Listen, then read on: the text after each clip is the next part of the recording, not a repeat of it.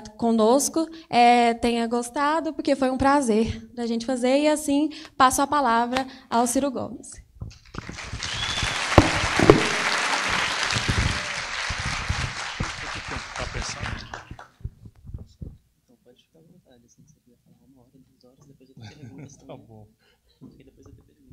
Tá.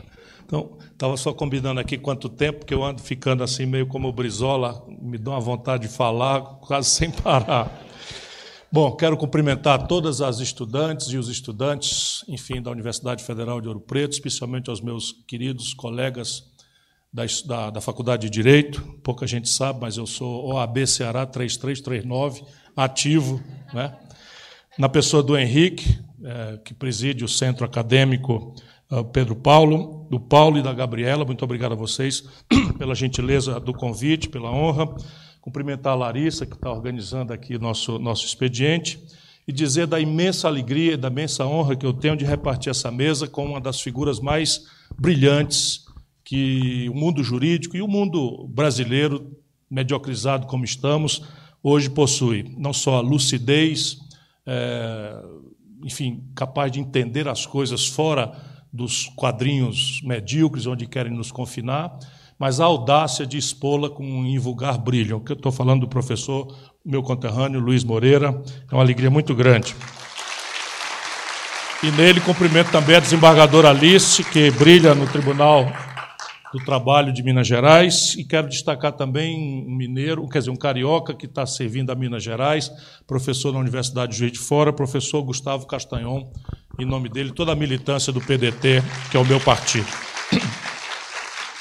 Eu vou tentar é, ser o mais breve possível para a gente aproveitar o máximo de tempo para as, questões, para as perguntas, porque eu tenho assim muita disciplina no tema e nem sempre o tema que me propõe na frieza não é, dos convites feitos há dois, três meses atrás, dizem do que você está achando da, do vazamento do Intercept. Então, eu, vou, eu vou tentar ser fiel ao tema, mas logo em seguida me põe à absoluta disposição, não só para ouvir questionamentos, antagonismos, críticas, enfim, é, tudo mais, porque é nessa caminhada que eu tenho aprendido. Ah, eu, eu, tenho que refletir sobre um projeto nacional de desenvolvimento e, e, a centralidade, ou não, que é bom que a gente coloque isso, que ela não está dada, da questão do pensar acadêmico, do, da, da, estrutura universitária brasileira e da sua irrelevância ou da sua relevância, ah, da sua centralidade da sua eh, lateralidade nesse projeto nacional de desenvolvimento. Primeiro, tento lhes dizer, em brevíssimas quanto possíveis palavras, por que eu comovidamente afirmo repetidamente que o Brasil precisa recelebrar um projeto nacional de desenvolvimento. E isto deriva basicamente de duas constatações, uma positiva e outra extraordinariamente negativa. A positiva é muito bom que se diga em ambientes dominados por jovens como vocês, que estão todo dia bombardeados pelo pessimismo, pela descrença, pela desconfiança, pela fuga individualista do, do identitarismo, para ver se se protege das mundanices e contradições da política, tão brilhantemente manipuladas não é, é pela, por, essas, por esses, esses cérebros estrangeiros que acabam dominando o mundo e que foi muito bem descrito pelo professor Luiz Moreira. Positivo. Entre 1930, quando o Brasil estabeleceu uma revolução, e 1980, nós estamos falando de meio século, o que é nada sob o ponto de vista do tempo histórico, que se conta aos séculos, nós estamos falando de 50 anos.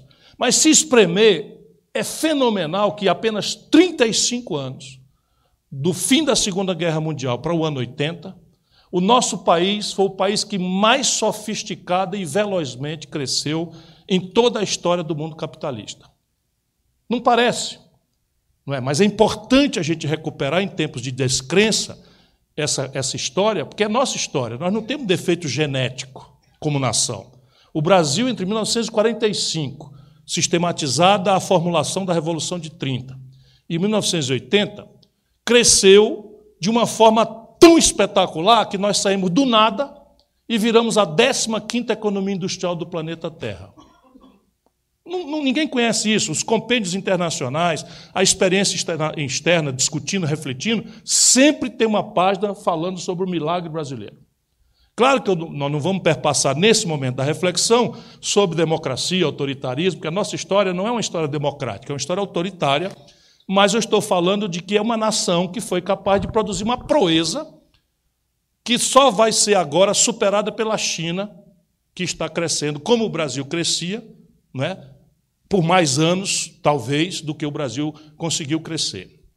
Isto que é o lado positivo, que lembra a nós por que é necessário a gente discutir um projeto nacional de desenvolvimento.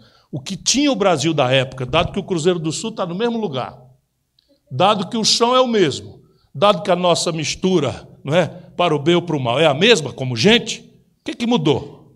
Mudou que naquele, naquela data nós tínhamos uma guia, nós tínhamos um projeto coesionando a sociedade brasileira a favor, com uma hegemonia moral e intelectual muito claras, que era o nacional desenvolvimentismo, e contra. Porque também o debate no Brasil não era um debate tão destrutivo como virou hoje, porque havia uma exuberância tal no rumo que o país tinha, que ele condicionava também o antagonismo. Então o antagonismo ia dizer: esse rumo aí está errado, este formato de fazer as coisas está errado, mas era fazer a coisa que estava em debate para nós. Hoje é a anarquia, é a baderna, quando não, volto a dizer aquilo que já ouvi, a tomada de três pinos, ou se a gente deve usar rosa se for homem e azul se for mulher, ou vice-versa, não, quero, não me interessa propriamente, até porque daltônico eu sou também. Né? E aí a razão negativa. A razão negativa talvez seja mais fácil de ser testemunhada. O Brasil precisa desesperada e inadiavelmente de um novo projeto nacional de desenvolvimento, porque nós, desde o ano 80 para cá, nós estamos mais ou menos estagnados. Números gelados. O Brasil de 1980 para hoje cresce pífios 2,2% ao ano, em média. Enquanto a nossa população, vós vocês, os jovens, cresce ainda a uma razão de 1,7% ao ano. Ou seja, fossem perfeitas as nossas instituições de distribuição de renda, ainda assim nós teríamos que dizer que o Brasil está parado, porque cresce a economia a 2,2 e a população a 1,7, mais ou menos estamos aí marcando passo. Conseguiríamos ser um país de desenvolvimento intermediário daqui 150 anos, nessa velocidade de carga do manco. Porém, nós temos as mais perversas instituições, sob o ponto de vista de distribuição de renda. Todas as evidências estão dadas, mas hoje há uma muito mais forte, porque eu quero economizar o tempo, em que cinco brasileiros, um, dois, três, quatro, cinco, os dedos de uma mão, têm hoje fortuna equivalente às posses de 100 milhões de nacionais.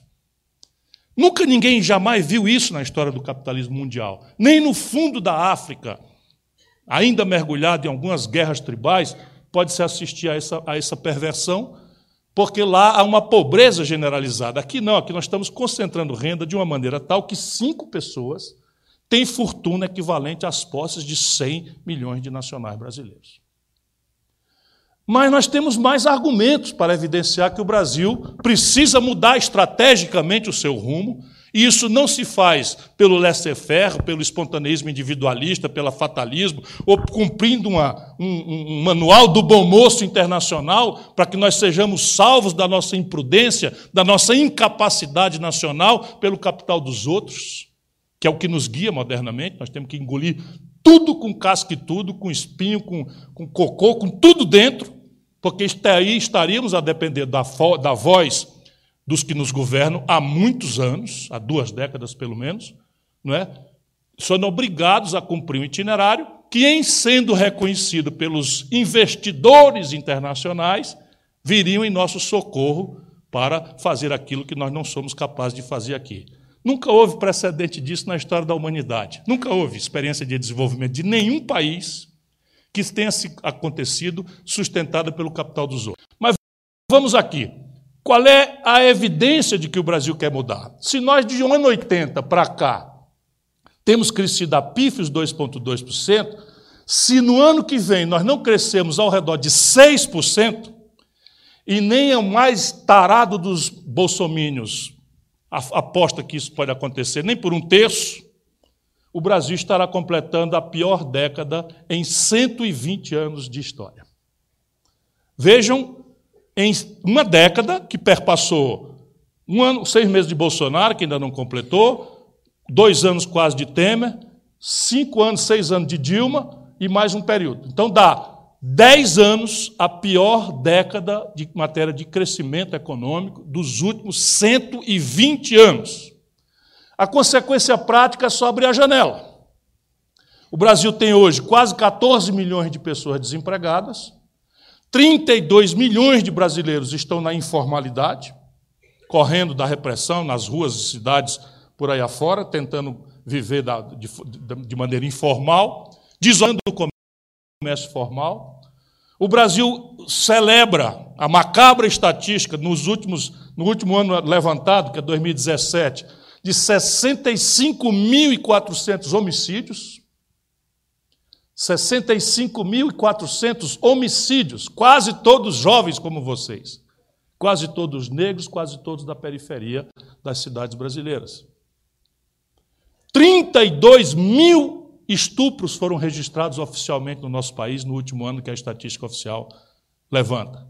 32 mil mulheres, irmãs, mães, avós, filhas nossas, brasileiras, foram estupradas oficialmente.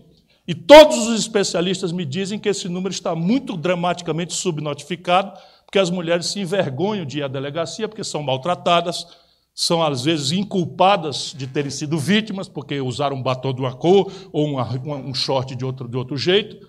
Não é? Nós estamos vendo aí esse embate, é, é enfim, do, do, atleta famoso contra a menina. Não, não me importa é, em que eu estou falando só do fenômeno que o Brasil tem para indicar a necessidade de mudarmos. O Brasil tem hoje 63 milhões de pessoas e 200 mil com nome sujo no SPC. Isso significa, na prática, uma humilhação nacional generalizada em que as pessoas estão proscritas. Dessas 63 milhões, Henrique, você que é o líder estudantil, hoje o Brasil tem mais de um milhão de rapazes e moças inadimplentes com o FIES com uma dívida de 11, impagável de 11 bilhões de reais. Ninguém põe a mão no rosto se sentindo envergonhado, porque quando isso é uma, duas ou vinte pessoas, isso é um problema dela, da pessoa individual. Mas quando os números atingem este volume, isso é um problema do modelo. Isso é um problema do desenho macroeconômico do país. Então, sem querer lhes cansar muito, me parece que todas as evidências há a recomendar que o país se debruce sobre uma solução para esse, para esse descalabro. Se o país não cresce desde o ano 80, se o país está na última década, pior dos últimos 120 anos, e se as sequelas socioeconômicas são dessa ordem de gravidade, e eu nem falei dos 700 mil casos de dengue, nem falei dos 640 mil casos de malária, nem falei em outras tantas sequelas da vida brasileira. Ora, isso então nos remete a uma pergunta: o que é Projeto Nacional de Desenvolvimento? E isso é um embate muito mais grave e profundo do que a ligeireza de afirmar três palavras nos permite acreditar. Projeto Nacional de Desenvolvimento. Por quê? Porque aqui está o Busilis, é aqui que a andorinha dorme.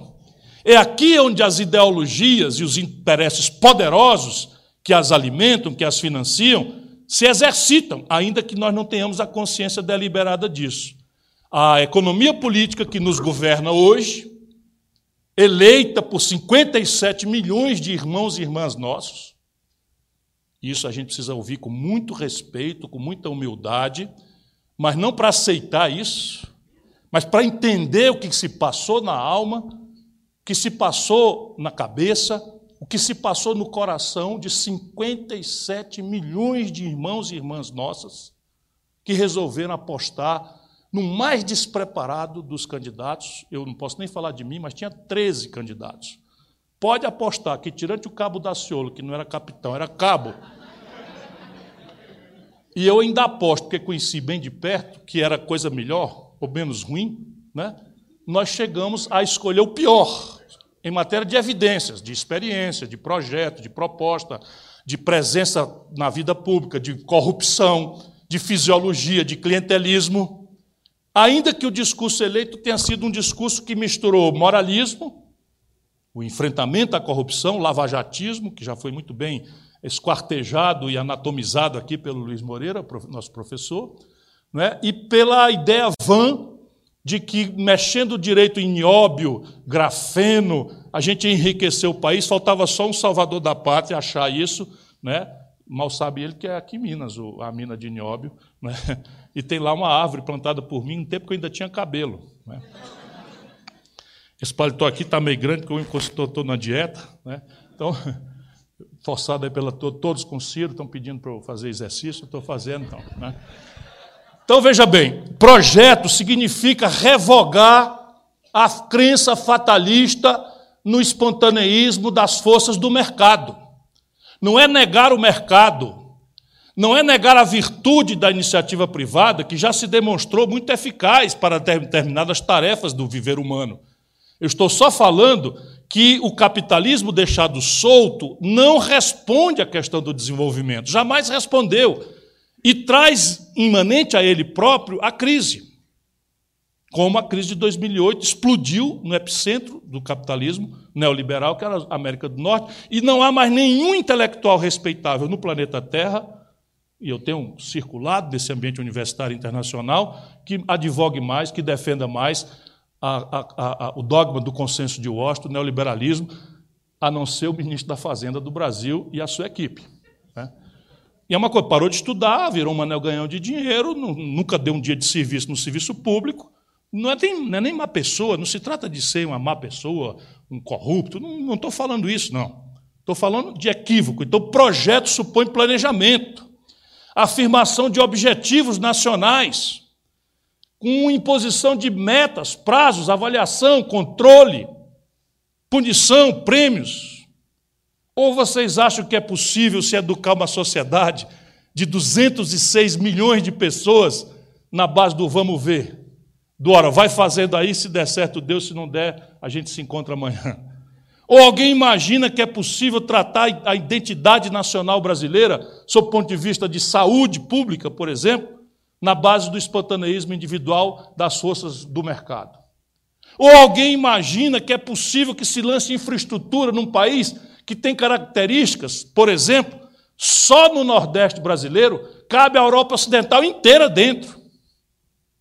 A distância entre Fortaleza e Juazeiro do Norte, no Ceará, é de 900 quilômetros. 900 quilômetros você sai de Lisboa de carro e atravessa a França. Chega na, na fronteira da Alemanha, deixando para trás a Espanha.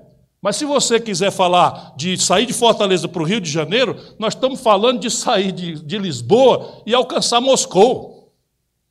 Ou São Petersburgo, melhor afirmando na minha geografia.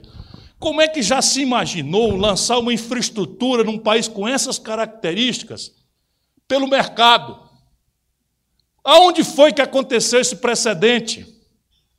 Me diga se a ferrovia norte-americana foi feita assim. Me diga se as rodovias europeias foram feitas assim. Me diga se os sistemas de distribuição de energia elétrica, de geração de energia elétrica, de telefonia foram feitas assim. Em que lugar do planeta? Volto a dizer, não estou depreciando o extraordinário valor da iniciativa privada. Daqui a pouco eu arremato. Mas o que eu estou querendo é recuperar de que nós precisamos, e esse é o grande primeiro embate, substituir a crença fatalista de que o momocismo internacional, sempre praticado em hostilidade aos interesses nacionais, aos interesses dos mais pobres e da classe média, vai nos fazer ser acudido pelo, pelo, pelo dinheiro dos outros, pelo dinheiro estrangeiro. Isso nunca aconteceu na história da humanidade, não será conosco que vai acontecer. Por que nacional? Ora, porque ainda que a informação esteja se globalizando, é somente ela, na prática, que está globalizada. No concreto, pensemos juntos.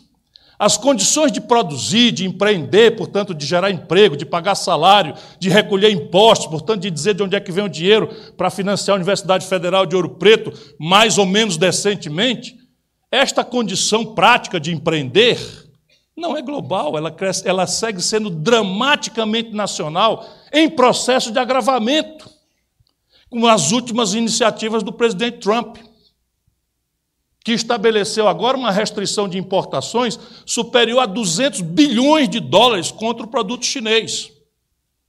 Ora, a maior potência capitalista do planeta Terra, a maior indústria do planeta Terra, está sendo protegida pelos seus políticos, e seremos nós, um país pobre de desenvolvimento retardatário, que vai deixar o laissez-faire, a competição aberta, desintermediada, em que as condições de empreender, volto a dizer, não são globais. E eu cito rapidamente, ninguém precisa ser economista para entender. Eu cito rapidamente três variáveis, cada qual isoladamente já recomenda que a gente abandone o preconceito ideológico e passe a raciocinar com a nossa cabeça. Primeiro, a personalidade e o custo do dinheiro. No Brasil, aqui em Ouro Preto, um comerciante, se for bom amigo do gerente do Bradesco, desconta uma duplicata, ou seja, se financia para o comércio dele, Moreira, há algo ao redor de 2%, 1,75% de juro ao mês. O mesmo comerciante norte-americano, europeu, japonês ou chinês se financia a 1% de juro ao ano.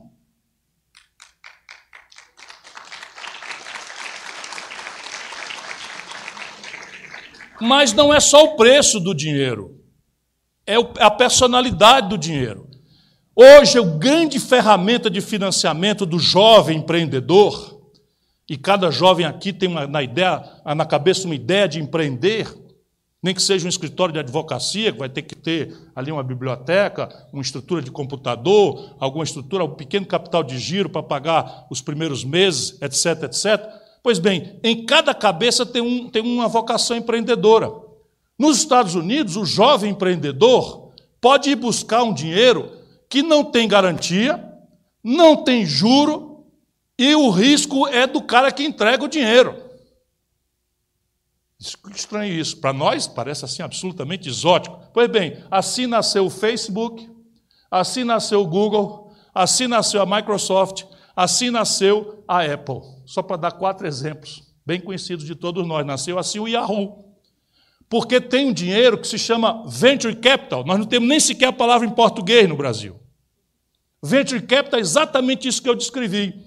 São imensos fundos administrados por um coletivo visionário que fica recebendo jovens com ideias inovadoras.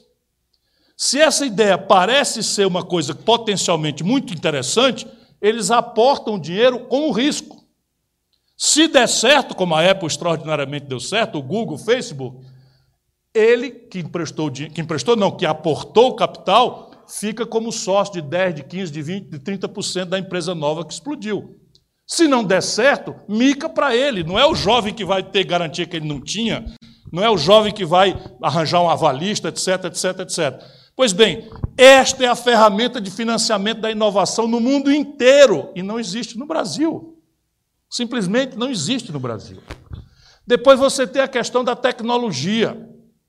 Com a introdução de legislações cada vez mais draconianas de proteção de propriedade intelectual, e a substância da guerra entre os Estados Unidos e a China é basicamente aqui. A China deu quatro passos à frente dos Estados Unidos no domínio da tecnologia 5G do celular. Essa tecnologia 5G praticamente faz com que não haja mais nem sequer um milissegundo entre o pulso e a recepção na internet. O que significa dizer que, por exemplo, doravante o carro sem motorista passa a ser viável, o drone que faz entregas automaticamente, guiado pela internet, com, com algoritmos. Tudo isso é uma revolução que a China deu passos adiante da Apple dos Estados Unidos e os americanos simplesmente estão fazendo o diabo para sabotar a Huawei. Por quê? Porque tecnologia é a essência da decisão do consumidor moderno. A gente incautamente nem sequer faz essa percepção. Mas nesse auditório aqui de 500 pessoas, 600, esse auditório aqui provavelmente tem mais de 500 ou mais de 600 celulares. Todos eles são importados do estrangeiro. O Brasil não sabe fazer celular. 80% do valor de um carro estacionado aqui fora vem do estrangeiro, não importa se é montado em contagem ou em Betim. Não importa. Por quê? Porque a parte rica do carro, a mecatrônica, a informática embarcada, tudo está vindo do estrangeiro. Ou seja, a decisão de consumo de bens e serviços hoje está vinculada ao domínio tecnológico de ponta. E o domínio tecnológico de ponta é uma coisa absolutamente segregada, confinada a minorias ínfimas do território global. Portanto, não existe competição entre retardo tecnológico e ponta tecnológica. E o domínio tecnológico não é um padrão global. O Brasil está determinado a se destruir. Só para vocês terem uma ideia, estou falando de carro, de microeletrônica, mas 82% dos remédios que nós tomamos vem do estrangeiro. Todo meio de diagnóstico médico vem do estrangeiro. Toda a ótica vem do estrangeiro. Porque o Brasil já teve, naquele ano 80, 30% da sua riqueza tirada da indústria. E do ano 80 para cá, isso caiu para 10%. Nós estamos destruindo o aparato industrial brasileiro na absolutamente perigosa ilusão de que vamos pagar o nosso modo de consumo moderno, de microeletrônica, de, de sofisticação de informática, etc., etc., com milho, soja, minério de ferro bruto e petróleo sem processamento. Vão, vão incorporando aí que isso aqui vai nos permitir o arremate da reflexão de hoje. Mas há um terceiro fator de assimetria que recomenda que seja nacional a compreensão, retomar a questão nacional e fazê-lo com a delicadeza de que o nacionalismo exacerbado, xenofóbico, é uma coisa que nós devemos abominar. Olha como as coisas estão ficando complexas na humanidade.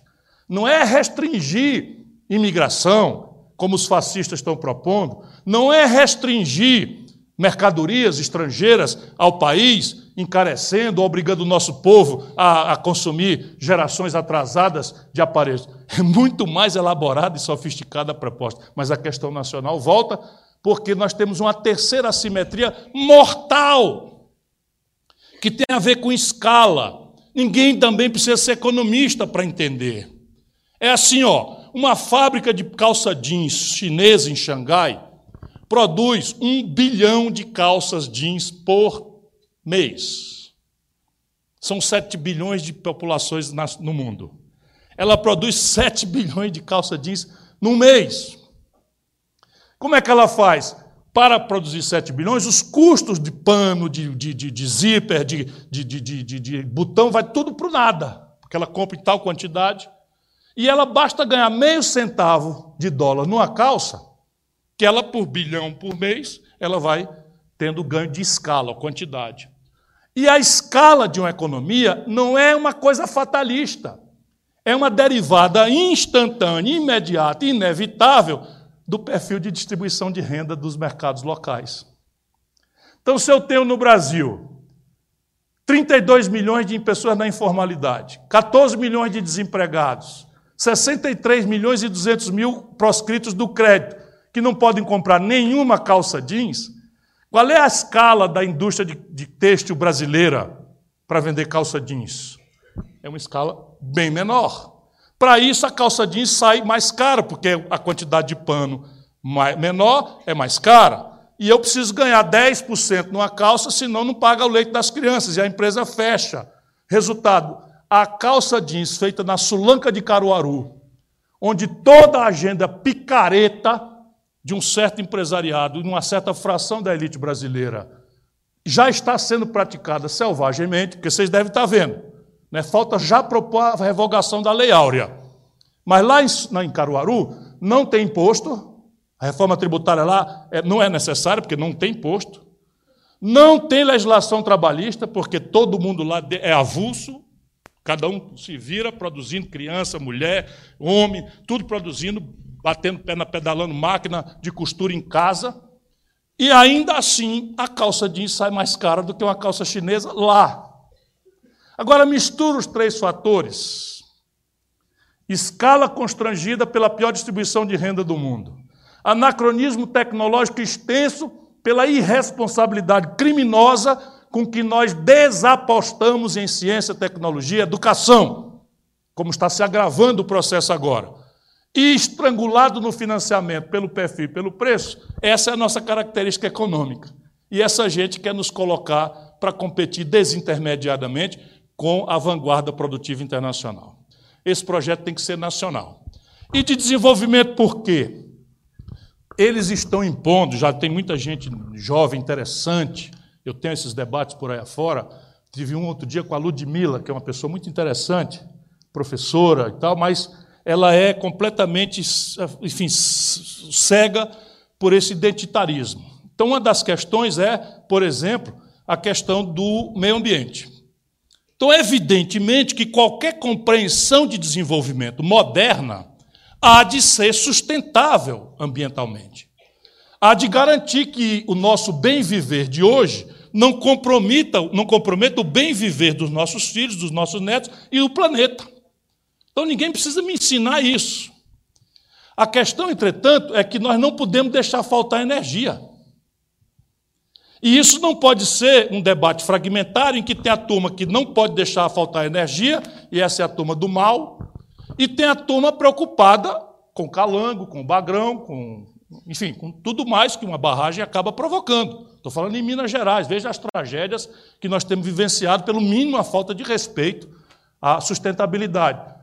Mas essas duas coisas não podem caminhar em paralelo. Por isso que desenvolvimento é um assunto que nós temos que trazer e popularizá-lo. E, basicamente, não é possível ao Brasil, nesta altura, fazer uma opção japonesa ou nórdica de não querer mais crescer. Por quê? Porque nós temos um imenso passivo, um imenso estoque socioeconômico de pobres miseráveis, um imenso hiato de infraestrutura, um gravíssimo drama de capacitação dos nossos recursos humanos, de, de, de, de do nosso capital humano. Só para vocês terem uma ideia, já adiantando um dado, a Colômbia tem 42 de cada 100 jovens de 18 a 25 anos matriculados no ensino superior. O Brasil, com toda essa aberração das arapucas que se abriram com dinheiro público, sem nenhum cuidado com a qualidade, à custa de ProUni, de FIES, que é renúncia fiscal, etc, etc. O Brasil tem hoje 16 de cada 100 garotos de 18 a 25 anos no ensino superior. Muitos se formando para virar profissão, profissões, é, enfim, que não existe maior qualificação, embora toda profissão seja respeitável. Mas é dramaticamente triste para um cara como eu, anunciar numa faculdade de direito que 82% dos garotos que, se, que prestam o exame de ordem não passam. 82%, Henrique. Você imagina o sacrifício, porque esse já passou. Você vai ser governador de Minas Gerais, vocês não estão sabendo. É assim que começa. Né? Tomara, porque, oh, rapaz, vocês têm escolhido umas coisas aqui que, francamente, viu, com todo respeito, com Minas Gerais, ó oh, Minas Gerais. Vocês não estão só nisso, não. Pior é o Rio de Janeiro e São Paulo. Nossa Senhora. Upa, vamos voltar aqui ao nosso trabalho. Então, esse projeto nacional de desenvolvimento, eu gastei um tempão aqui. Ele, para se praticar, ele precisa estar em linha com a melhor experiência internacional. Água, é bom.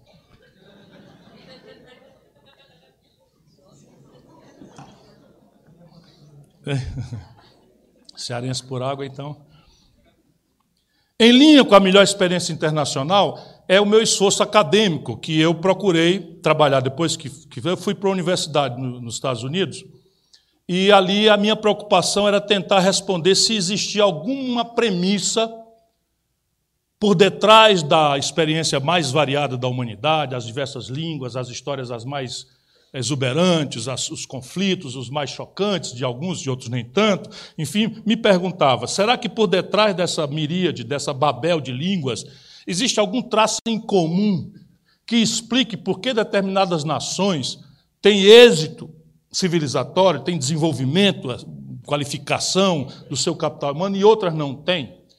Eu tenho para mim para discutir que sim, que há uma premissa. Pouco importa a retórica, pouco importa o desenho institucional que cada política faz, cada história faz, mas me parece que três são os fatores elementares para sustentar um projeto nacional de desenvolvimento. E é nesses três que nós temos falhado estruturalmente, por isso esse stop and go. Vai, quebra, vai, quebra, vai, quebra, não é? embora a experiência de 45 a 80 tenha sido a mais longeva de todos. Depois a do Fernando Henrique pós-real, foi mais curta, depois a do Lula um pouquinho menos curta, mas sempre foi assim: vai, quebra, vai, quebra, vai, quebra. Então o Lula foi, a Dilma quebrou. Então, para ficar na última experiência. Né? Não é para rir, não. Isso aqui, é, isso aqui é a nossa tragédia. Porque enfim, as pessoas temos boa fé, a gente tem amizade, tem carinho, a gente vota nas pessoas porque gosta, vota nas pessoas porque nega as outras. E o Brasil está no encruzilhado, é um fim de ciclo, em que simplesmente nós precisamos fazer, dá tempo ainda, nós precisamos fazer uma autocrítica, porque foram 16 anos de poder do pensamento de esquerda e nós arrebentamos o país, dando ensejo a, a nascer esse negócio né, protofascista, basicamente não é nem protofascista, esse negócio, esse monstrengo, que vai dar uma confusão, vocês não têm ideia do tamanho que vai ser, embora já, já haja muitos aperitivos. Né? Então, então veja bem, primeira premissa, Nunca prosperou a nação que por detrás dessa prosperidade não se encontre um alto nível de poupança doméstica. Traduzindo em miúdo, o dinheiro que sustenta desenvolvimento é o de casa. Não há desenvolvimento que se sustente com base no dinheiro dos outros. Ele até pode vir, pode até ser bem-vindo, mas funciona a finança internacional exatinho como funciona o gerente de banco. Se você tiver muito dinheiro no banco, Lá em cima, a sua conta, o saldo médio muito alto, o gerente de banco lembra do dia do seu aniversário, manda a cesta de Natal para sua casa, não é? tudo certo. Agora, experimenta estar com cheque especial furado e procura, está em reunião, não consegue atender, não, não fala. É assim a finança internacional. Se você não precisa do dinheiro, você é sólido com seu próprio dinheiro, o melhor dinheiro em matéria de custo e de prazo fica rondando para vir se associar ao seu êxito. E, ao contrário do mito neoliberal, o nível de formação de poupança de uma nação não é consequência fatalista do acaso. É consequência de arranjos institucionais, tenho eu repetido, até que eu consiga que as pessoas entendam. É consequência de arranjos institucionais que a política só ela faz ou deixa de fazer. Faz bem feito ou faz mal feito. Faz no rumo correto ou faz no rumo errado. No caso brasileiro, flagrantes são os caminhos o que é uma coisa que me anima no Brasil. O Brasil tem caricaturas tão toscas que alguém que tenha a condição popular de ordenar o debate em relação às caricaturas que nós temos, removê-las, o país dá um pulo que quem não tiver com sítio de segurança vai tomar um susto. Porque as coisas estão aí. No caso brasileiro, é o modelo tributário. No Brasil, quem ganha até dois salários mínimos paga 42% de carga tributária. Quem ganha acima de 100 salários mínimos paga 6%. Ora, se isso é uma denúncia, aqui está uma pista de como corrigir as coisas. Como é que se corrige isso? Vamos lá, em linha com as melhores práticas internacionais por enquanto. E já é suficiente, por exemplo, para você em 12 meses, tecnicamente, e em 24 meses, por apego à, Constituição, que determina o princípio da anterioridade, quando as inovações tributárias são introduzidas, vocês já aprenderam isso aqui, né? Essa era a minha disciplina, Direito Constitucional e Direito Tributário na, na universidade. Então, em 24 meses, o Brasil supera o déficit. Primeiro exemplo, em linha com as práticas internacionais, uma tributação progressiva sobre lucros e dividendos empresariais. Só o Brasil e a Estônia não cobram no mundo. Só o Brasil e a Estônia não cobram. Eu fui ministro da Fazenda do Itamar Franco, um grande brasileiro, que eles cuidaram de desmoralizar, porque o Itamar Franco tinha essa concepção nacional. O Itamar Franco tinha esse, esse, esse zelo pela, pelo interesse do Brasil. E eles cuidaram, contrataram a agência de publicidade, o cacete a quatro, para desmoralizar o Itamar, arranhar a imagem dele. Aí o Itamar, coitado, recebe uma menina no, no camarote, o camarada fotografa de baixo para cima, o Itamar está aqui de cima para baixo, a menina está sem calcinha, nem sei nem lembro disso. Mas foi uma campanha de desmoralização em cima do, do Itamar, porque ele era isso, era um cara que defendia o interesse nacional e o interesse popular. Pois bem, nós cobrávamos. No Brasil, eu, ministro da Fazenda, Itamar presidente, nós cobramos o imposto sobre lucros e dividendos. Foi o Itamar sair, o Fernando Henrique entrou e revogou. A progressividade do imposto de renda, nós cobrávamos menos da população mais pobre, classe média, e mais dos mais ricos. Nós tínhamos uma alíquota de 35% no Brasil agora, 1994. Fernando Henrique foi lá e revogou.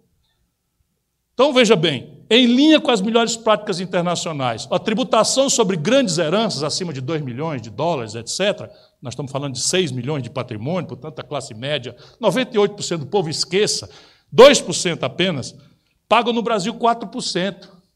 Nos Estados Unidos, na Europa, essa, essa alíquota é progressiva e pode chegar a 40%.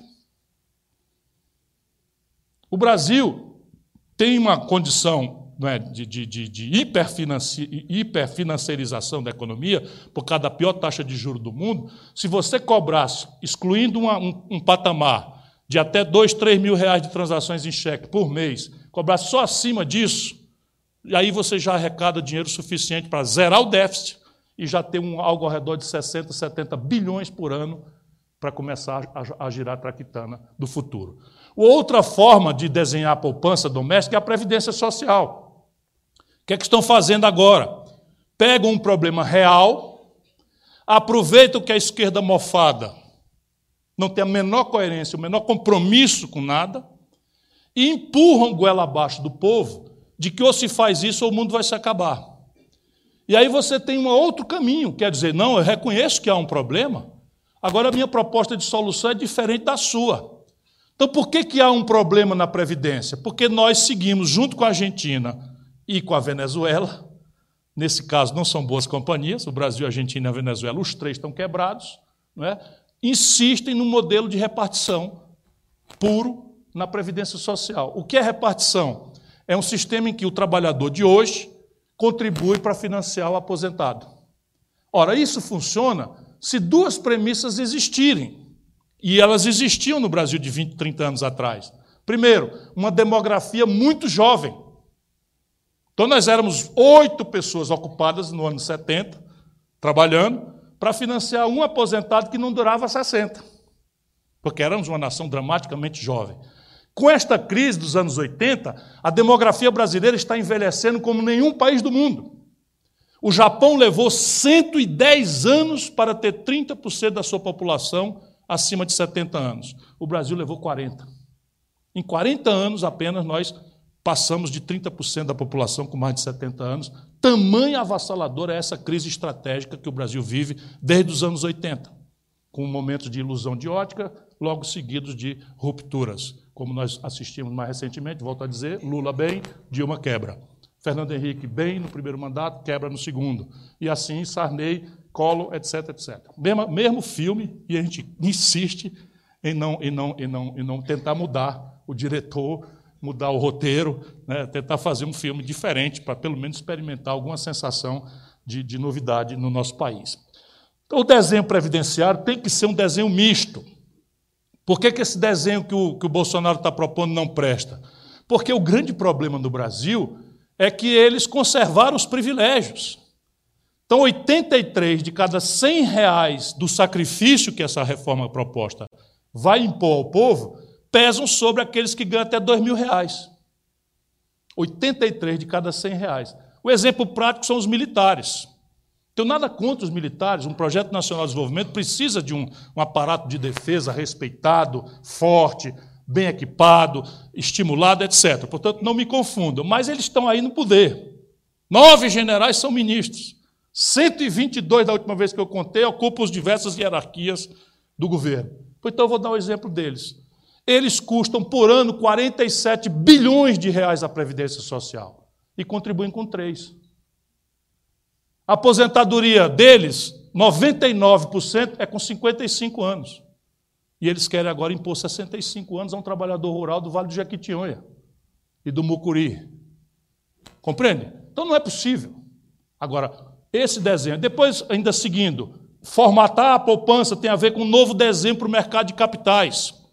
O mercado de capitais é uma fórmula que revogou o marxismo-leninismo mais duramente é que o Marx nunca imaginou que a maior força capitalista, o maior acervo de estoque de capital no mundo moderno do século XXI, estivesse sob propriedade dos conjuntos de trabalhadores via fundos de pensão. Então não era possível a social-democracia produzir esse fenômeno. Então hoje, o maior estoque de capital não são os banqueiros do mundo, que têm muito dinheiro, não são os grandes industriais, não é o mais rico do mundo. Os grandes estoques de capital são anônimos e pertencem a coletivos de trabalhadores, os fundos de pensão dos Estados Unidos, do Japão, da Europa, e agora estão crescendo volumosíssimos na China.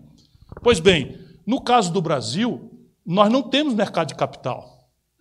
Porque este dinheiro é quem está se associando para capitalizar as empresas. Aquele venture capital é tudo origem nesse dinheiro. Né? As empresas vão, vão crescer, elas vão à bolsa. No Brasil, a bolsa de valores é um cassino. Ninguém capitaliza uma empresa, ninguém vai lá e assim, olha, eu preciso de dinheiro para abrir uma fábrica nova. No Brasil nunca houve. Eles chamam IPO porque não tem sequer expressão em português. É um cassino. Ou seja, eu estou só querendo dizer para vocês que a primeira grande premissa de um projeto é construir poupança, para dizer de onde vem o dinheiro que vai lastrear nosso, o nosso, nosso movimento em direção a desenvolver o país. Assim, dou vários exemplos aqui, mas não vou descansar muito mais do que já fiz. A segunda grande questão, que é premissa do desenvolvimento, e pode se afirmar, não interessa a institucionalidade, não interessa a retórica, não interessa o que é que eles dizem para os outros. O que é fatal, sem exceção, é que todos os experimentos de êxito civilizatório, de progresso, de prosperidade, vão encontrar atrás deles uma sólida, orgânica, sistêmica coordenação entre um governo forte, empresariado convergente com a iniciativa e uma academia absolutamente engajada na produção das respostas técnico-científicas do experimento de desenvolvimento a ser, a, a ser executado. Olha, pode ser o experimento americano. A retórica é liberal, a retórica é o mercado. Mas não existiria América moderna se não fosse o New Deal lá atrás. Não existiria América moderna se não fora o pesadíssimo investimento em defesa. Então, eles gastam trilhões de dólares no desenvolvimento de apetrechos para o aparato de defesa, e aquilo tudo tem aplicações civis imediatamente transpostas para a indústria privada. As patentes são todas públicas. Todo gasto com pesquisa e desenvolvimento é público estatal. Sabe de onde vem a internet? De um investimento do exército americano. Sabe de onde vem o celular? De um investimento do exército americano. E a, a corrida espacial, agora eles estão na terceira revolução industrial, animados em serem protagonistas em nanotecnologia, robótica, mecatrônica, novos materiais, semicondutores, supercondutores, financiando como? Há um repto para que o aparato do aeroespacial se desenvolva para chegar o homem a Marte. Então tem uma data para chegar o homem em Marte. Todo o desafio para fazer o homem chegar em Marte vai ser o desenvolvimento de nanotecnologia, engenharia genética, eh, enfim, robótica, nanotecnologia, biotecnologia, porque tem que fazer planta crescer lá, o diabo e não sei o que e tal. Ou pode ser o experimento chinês, onde não há pudor nem, nem, nem conversa, o governo coordena planos quinquenais, decenais, quinzenais, é, é, vintenais, de 50 anos, e a China está executando esse plano.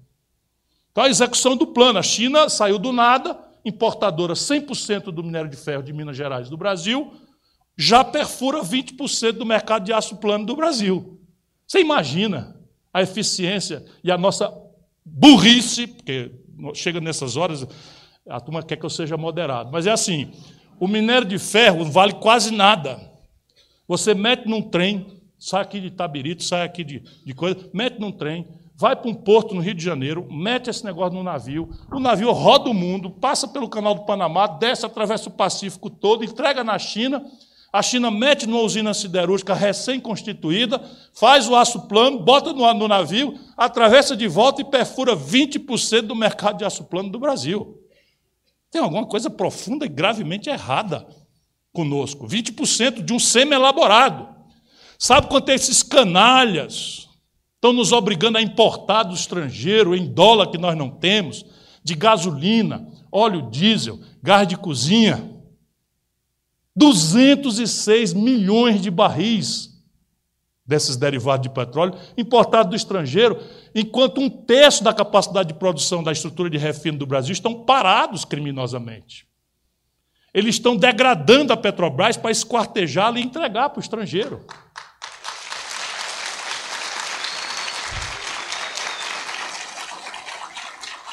E o terceiro pilar o terceiro elemento comum ao experimento de desenvolvimento é investimento em gente. Aqui entra um dos elementos centrais do, da convocação da nossa conversa hoje. Não existe, simplesmente não existe, nenhum experimento de êxito civilizatório que por detrás dele você não encontre ou agudo, para a gente ter mais esperança, ou crônico, um definitivo e visível investimento em gente, capacitação do, dos recursos humanos, aposta na qualificação do seu capital humano. Agora, com a sofisticação de um paradigma pedagógico que tem que ser muito diferente do que era no passado, porque o que interessa agora não é reproduzir passivamente informação, porque isso o Google faz para a gente. O que importa agora é associar informações que existem e, ao associá-las, criar uma informação inovadora. E isto é uma revolução no padrão de pedagogia que a nossa estrutura tradicional de ensino tem ainda no Brasil. Pois bem, as primeiras universidades inglesas vêm do século XIII, na França, do século XIV. Mas, se nós não fizemos, não estávamos nem vivos como brancoides né, no século XIII, XIV, só, estavam os índios, talvez devêssemos ter deixado eles aqui, talvez tivesse muito melhor esse pedaço do território do planeta. Né? Nós, no Brasil, temos o experimento chinês mais recente ou o experimento coreano. Eu já era taludinho deputado estadual, com 26 anos, a primeira vez eu fui eleito com 25, e eu me lembro o orgulho que eu tive, porque veio uma missão da Coreia do Sul, corri o ano da graça de 1983, conhecer como é que um país do terceiro mundo já tinha uma plataforma de indústria automobilística capaz de produzir 600 mil veículos por ano. O Brasil, em 83, produzia 600 mil veículos. A Coreia não produzia nenhum e estava tomando a decisão de entrar, de se esforçar para abrir uma indústria. Saíram daqui decepcionadíssimos, porque eles imaginavam que o Brasil tinha uma indústria automobilística. E quando vieram aqui, encontraram a Volkswagen, a Ford e a Chevrolet. Então, na verdade, nós éramos, como pioramos muito de lá para cá, meras maquiladoras, montando aqui carros dos outros. Pois bem, hoje, nós estamos falando de, de ontem. Hoje a Coreia tem quatro marcas globais e domina 17% do mercado de automóveis do planeta Terra. A Coreia do Sul não tinha um rudimento de indústria, de indústria eletroeletrônica nos anos 90. No ano 90, Hoje vocês têm aí Samsung, LG, tudo isso aí, estão dominando o mercado de eletroeletrônica do mundo. Tudo nasceu de, um, de uma vivência de mudança no padrão de educação. A jornada diária na escola foi transformada em tempo integral, a jornada em matemática foi incrementada, porque tá aí, aí, está a base para as engenharias e para a inovação, o que não quer dizer que as outras linhas de pensamento do, do estudo não, não devem ser investidas. O fato é que não há exceção. Nenhum país do mundo que se desenvolveu se desenvolveu sem antes você ver claramente um esforço notável, não é retórica. Todo mundo, ah, não sei o quê, tem que ver quanto é o gasto por aluno no ano. Qual é o percentual de garotos que estão na creche? No Brasil é um em cada três, em pleno século XXI. E esse um em cada três é o filho do rico. E o filho do pobre, que já tem dificuldade de cognição, porque é mal alimentado na primeira infância, nasce numa família desestruturada, nasce numa família cujo primeiro usuário, primeiro contato com droga é a mãe ou o pai, assim como também com arma, esses estão na rua. Então não é possível produtividade com 700 mil casos de malária. Não é possível falar em produtividade com 700 mil casos de dengue com doenças medievais, estando de volta o sarampo, que o Brasil tinha certificação internacional, perdemos o certificado internacional agora, essas antas, que nos governa agora, já foi no governo Jair Bolsonaro. Perdemos a certificação, apareceu um surto em Manaus, eles nem para fazer a vacinação de embargo, e isso quer dizer que já já vai se espalhar pelo país inteiro, mas já perdemos o certificado de, de área imune a sarampo. E aí, zika, chikungunya, enfim, é uma coisa inexplicável para um país como o nosso, que tem recursos. E isso nos apanha, e eu termino, que eu acho que eu já passei qualquer, de qualquer razoabilidade, é como é que a gente sai de onde estamos para lá. Eu sinto nos auditórios uma angústia muito grande. Né? Ok, muito bom, os países fazem isso, mas como é que a gente sai daqui para lá? Tem saída? Eu digo comovidamente: tem sim. O Brasil precisa imediatamente celebrar, como primeiro passo desse projeto, quatro a percepção de que os quatro grandes motores conjunturais de ativação da economia brasileira estão enguiçados. São quatro os grandes motores. Primeiro motor nem é tão sadio, mas é óbvio, ninguém precisa ser economista para entender. O primeiro grande motor do crescimento econômico num país como o nosso é o consumo das famílias. Óbvio, se as, se as pessoas, as famílias consomem mais, compram mais do comércio. O comércio compra mais da indústria para ter o que vender. A indústria, sob encomenda, produz mais e compra mais matéria-prima. E aí a traquitana do desenvolvimento começa a se mexer. Quando o Brasil cresceu, cresceu, e esse foi o grande defeito, por exemplo, do governo Lula e do governo Fernando Henrique, foi fazer uma aposta no consumo em momentos de renda irreal, provocada por crescimento de preços dos nossos produtos tradicionais lá fora. E aí o país cresceu o consumo enquanto destruía a produção. Resultado, nós passamos a importar crescentes volumes, e aí, quando os preços internacionais dos nossos produtos, minério de ferro, petróleo, caem, a gente quebra. E essa é a explicação. Então, o Brasil tem 60% do crescimento do PIB consumo das famílias. Como é que a gente pode ativar o consumo das famílias? Emprego, salário, formalização da economia e crédito. Como o emprego parece ser a consequência da ativação econômica e não causa, né, tem um, quem veio primeiro, a galinha ou o ovo, onde a gente pode agir? No crédito. Então você tem 63 milhões e 200 mil brasileiros com o nome no SPC, qual é o problema de você chamar essa gente toda para reestruturar essas dívidas em bases negociais, descontando só os abusos e refinanciando em 36 vezes, com 10% de juro, os bancos do Brasil, Caixa Econômica, ganhariam dinheiro. Nenhum problema, esse, projeto estava totalmente estudado e agora a Caixa Econômica vai fazer só com os mutuários dela, que são 3 milhões. Mas é possível fazer para todo mundo. Segundo motor, o investimento empresarial. Como é que funciona? Ora, o empresariado precisa saber, chamam-se de expectativas, de que se ele abrir uma fábrica nova sem fechar a velha, ele vai ter mais gente para comprar. Então, a primeira característica, nós no Brasil, nos últimos três anos, do desmantelo da Dilma para cá, nós fechamos 13 mil indústrias. A Mercedes de Minas Gerais fechou. O Brasil fechou 13 mil indústrias nos últimos três anos e segue dizimando as indústrias. Ora, e a atual estoque de indústrias está operando com 30% de capacidade instalada ociosos. Ou seja, a indústria brasileira, mesmo precarizada, tem capacidade de produzir 100 geladeiras, só está produzindo 70. Se ela fica com 30% de capacidade sem ocupar, ela não investe mais, ela não moderniza mais e no limite ela vai fechar. Então, evidentemente, nós precisamos entender o que, é que aconteceu. Fora a retração brutal da demanda que eu já falei, você tem um problema sério de crédito, de novo, onde a gente pode atuar. Os empresários brasileiros estão devendo 3 trilhões de reais. 600 bilhões de reais estão já classificados na contabilidade dos bancos como crédito de recuperação duvidosa. Resultado prático: o sistema financeiro retraiu-se todo, ninguém mais renova o papagaio de ninguém. Quem pode quebrar essa inércia não é o mercado, é o governo. Não é dando dinheiro para ninguém, não. Você tem hoje 380, 360 bilhões de dólares de reservas cambiais. Se você fizer um fundo soberano com juro internacional negativo, você faz uma espécie de reestruturação desse passivo, em contrapartida a um programa de reinvestimento, emprego, que você poderia perfeitamente solver esse segundo motor. O terceiro motor é a conta pública. Felizmente eu já comentei, posso passar mais aceleradamente. Mas onde, por, por que, que a conta pública precisa ser sadia? E a velha esquerda mofada e corrompida do Brasil perdeu a noção disso. Simplesmente nós, a esquerda brasileira, não tem mais nenhum compromisso com a saúde fiscal. Ora, a saúde fiscal é a essência de um governo progressista. Por que, que o Ceará a gente ganha todas as eleições? Pensa que é coronel? Pensa que eles gostam de chamar porque eu venho de lá? Lá o Ceará simplesmente tem a melhor escola pública do país. E não sou eu que estou dizendo, não. Entre no, no, no, Google e veja qual é o melhor IDEB do Brasil. É Sobral, a minha cidade.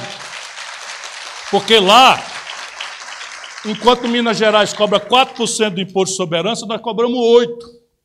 Enquanto Minas Gerais não cobra dos coronéis da PM e do, dos promotores, dos desembargadores, etc., etc., lá no Ceará nós cobramos 14% de contribuição previdenciária dos grandes salários e não cobramos dos pequenos. Então lá nós temos resposta. Aconteceu um surto agora de violência pesada, nós partimos para cima contra as facções criminosas, caiu 60% dos homicídios. Porque nós temos ferramenta para trabalhar, que é a saúde das nossas contas.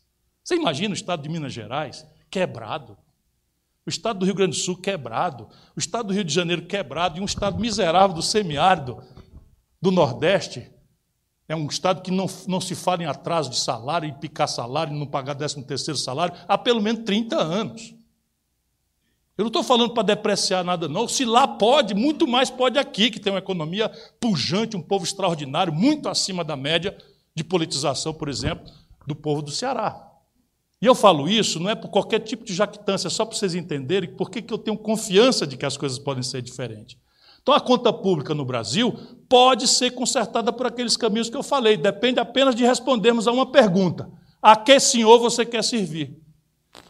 Porque, por exemplo, eu não falei, mas o Brasil faz este ano de crise, corte de universidade criminoso. Esse ano o Brasil está fazendo a dispensa de imposto, que existe, a de cobrar o imposto, de 386 bilhões de reais. Num ano. Percebe? Você está devendo e porque conseguiu um favor. Não tem critério, não é um negócio assim. Foi conseguir um favor, um privilégio, a maior parte. Né? Tem algumas coisas até que tem mérito. Mas são 386 bilhões de reais por ano de dispensa de imposto.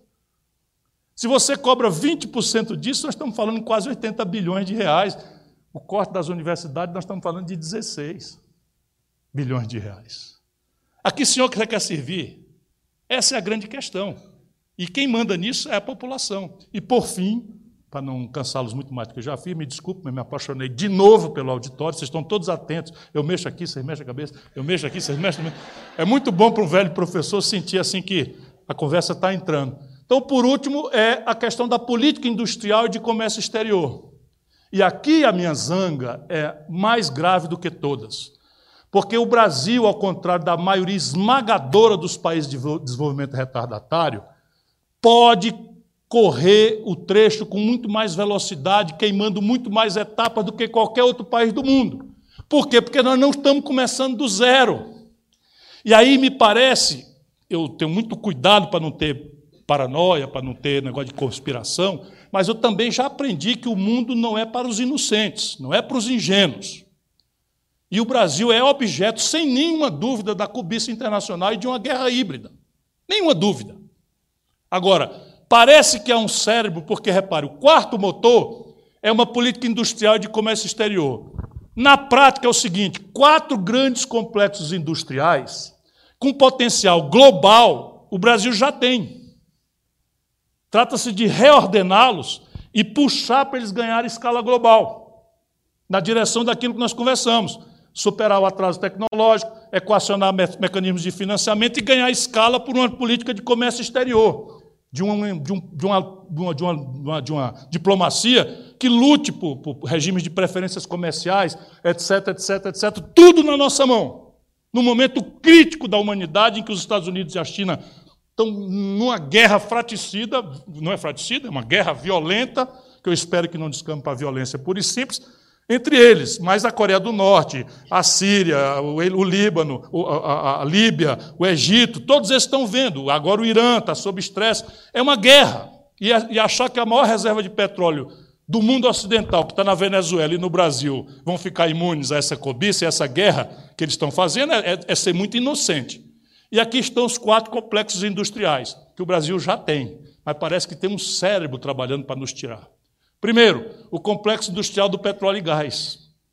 Qual é o sentido, eu pergunto comovidamente, do Brasil comprar gasolina do estrangeiro? É problema tecnológico? Não, a Petrobras sabe fazer gasolina. É problema de financiamento? Não, a estrutura de preço da Petrobras é a mais cretina do mundo, porque o custo do barril de petróleo feito no Brasil não passa de 20 dólares já com os impostos. Eles estão cobrando o preço de especulação de Roterdã, que nesse momento passa de 80 dólares. Por isso que a gasolina está a R$ real aí na, na bomba de vocês aqui em Ouro Preto. R$ 4,99, 4,30 e não sei o que e tal, porque nós estamos pagando gasolina em dólar. Qual é a explicação para isso, se não for suborno? Qual é a explicação para isso, se não for suborno? É suborno. E grandes, grandes subornos internacionais. Por que, que o Brasil vai, vai, vai, vai simplesmente destruir a Petrobras, reta, retalhar os pedaços e vender os pedaços de forma desvalorizada? Por que isso? Deixa que eu lhes diga: 80% do petróleo do mundo estão sob controle de estatais. Só 20% estão no, no, controle de um cartel internacional. Por que razão um país que já tem ponderado oficialmente 20 trilhões de reais de petróleo do pré-sal, já cubado, já tudo certificado, internacionalmente reconhecido, ouvindo a conversa. Sabe o que precisa para um projeto desse? Precisa de um décimo disso. De, de lá, com, com, com um terço disso, a gente revoluciona o Brasil. 20 trilhões. Agora descobriram uma reserva maior ainda, já saindo da bacia de Campos e de Santos para Sergipe. O céu é o limite. E estão entregando para os estrangeiros. Nós precisamos lutar, não podemos ficar acomodados atrás do, do, do computador. É precisamos quebrar umas vitrines por aí, falando sério. Né? Honestamente, nós precisamos fazer isso.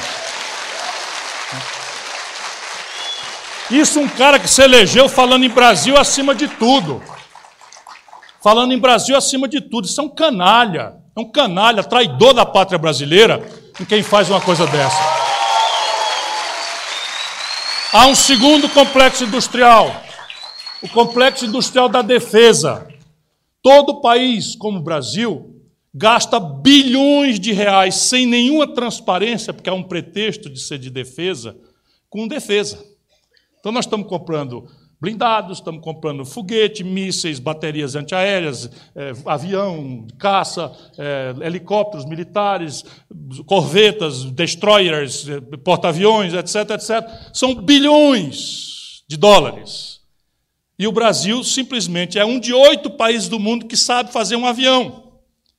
E com dinheiro público, nós desenvolvemos uma joia que chama-se KC-390, que é um supercargueiro militar, que na hora que ficou pronto para fazer os últimos testes, uma fila de 20 bilhões de dólares de encomenda se formou. Estes canalhas entregaram a Embraer. Nesta hora dela beber água, entregaram para a Embraer, entregaram para a Boeing por um valor menor relativamente do que se pagou pelo Hotel Copacabana Palace. Um outro projeto enriquecedor desse complexo industrial são os caças Gripen.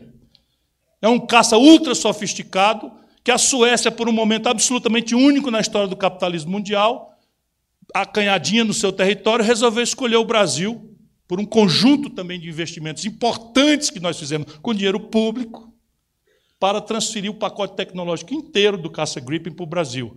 Só o capacete, que é um capacete ultraeletrônico, com aplicações civis as mais importantes, está sendo fabricado no Rio Grande do Sul, vai ser descontinuado.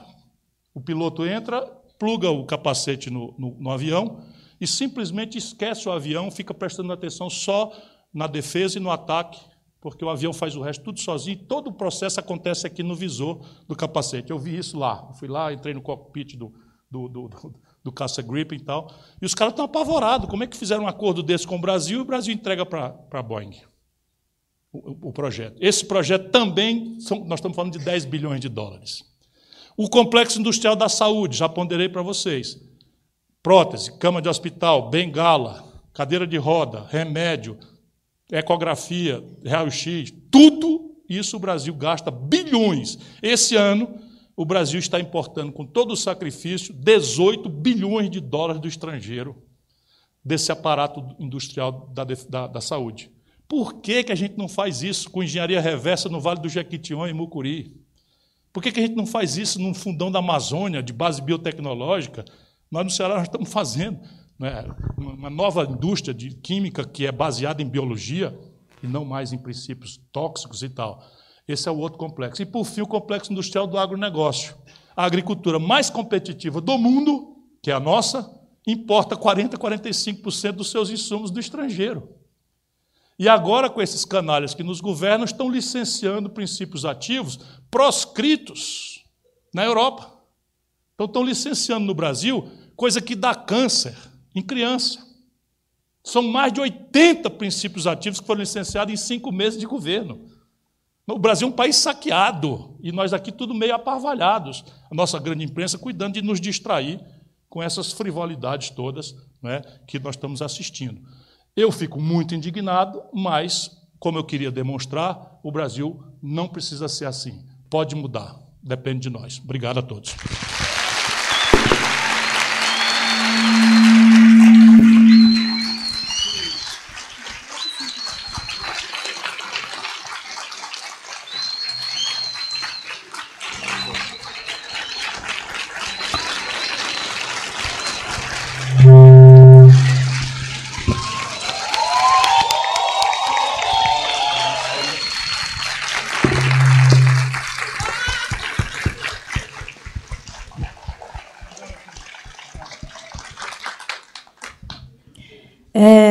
Antes de abrirmos para as perguntas, eu gostaria de ressaltar o nosso agradecimento aos palestrantes, a pessoa do Luiz, a pessoa do Ciro e os membros do centro acadêmico.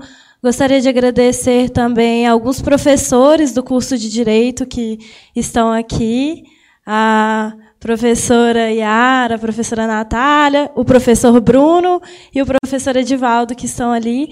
Sem vocês, nada disso seria possível. Nós somos muito gratos pelo ensino de qualidade que é ofertado aqui em Ouro Preto. E é por isso que nós fazemos isso. É a nossa forma de resistência, é estar aqui debatendo e conversando sobre esses temas tão importantes nessa situação. Só corrigir aqui uma gafe. A doutora Alice é do Tribunal de Justiça, não é do Tribunal do Trabalho. Não sei porque é onde eu tirei isso. Desculpe. É, feito esses agradecimentos, eu gostaria de passar para as perguntas. É, eu gostaria que quem tivesse interesse em fazer alguma pergunta, que levantasse a mão e o microfone ele vai estar passando. Infelizmente, a gente não pode, é, pelo tempo, a gente não pode responder a todas as perguntas, mas, enfim, é isso.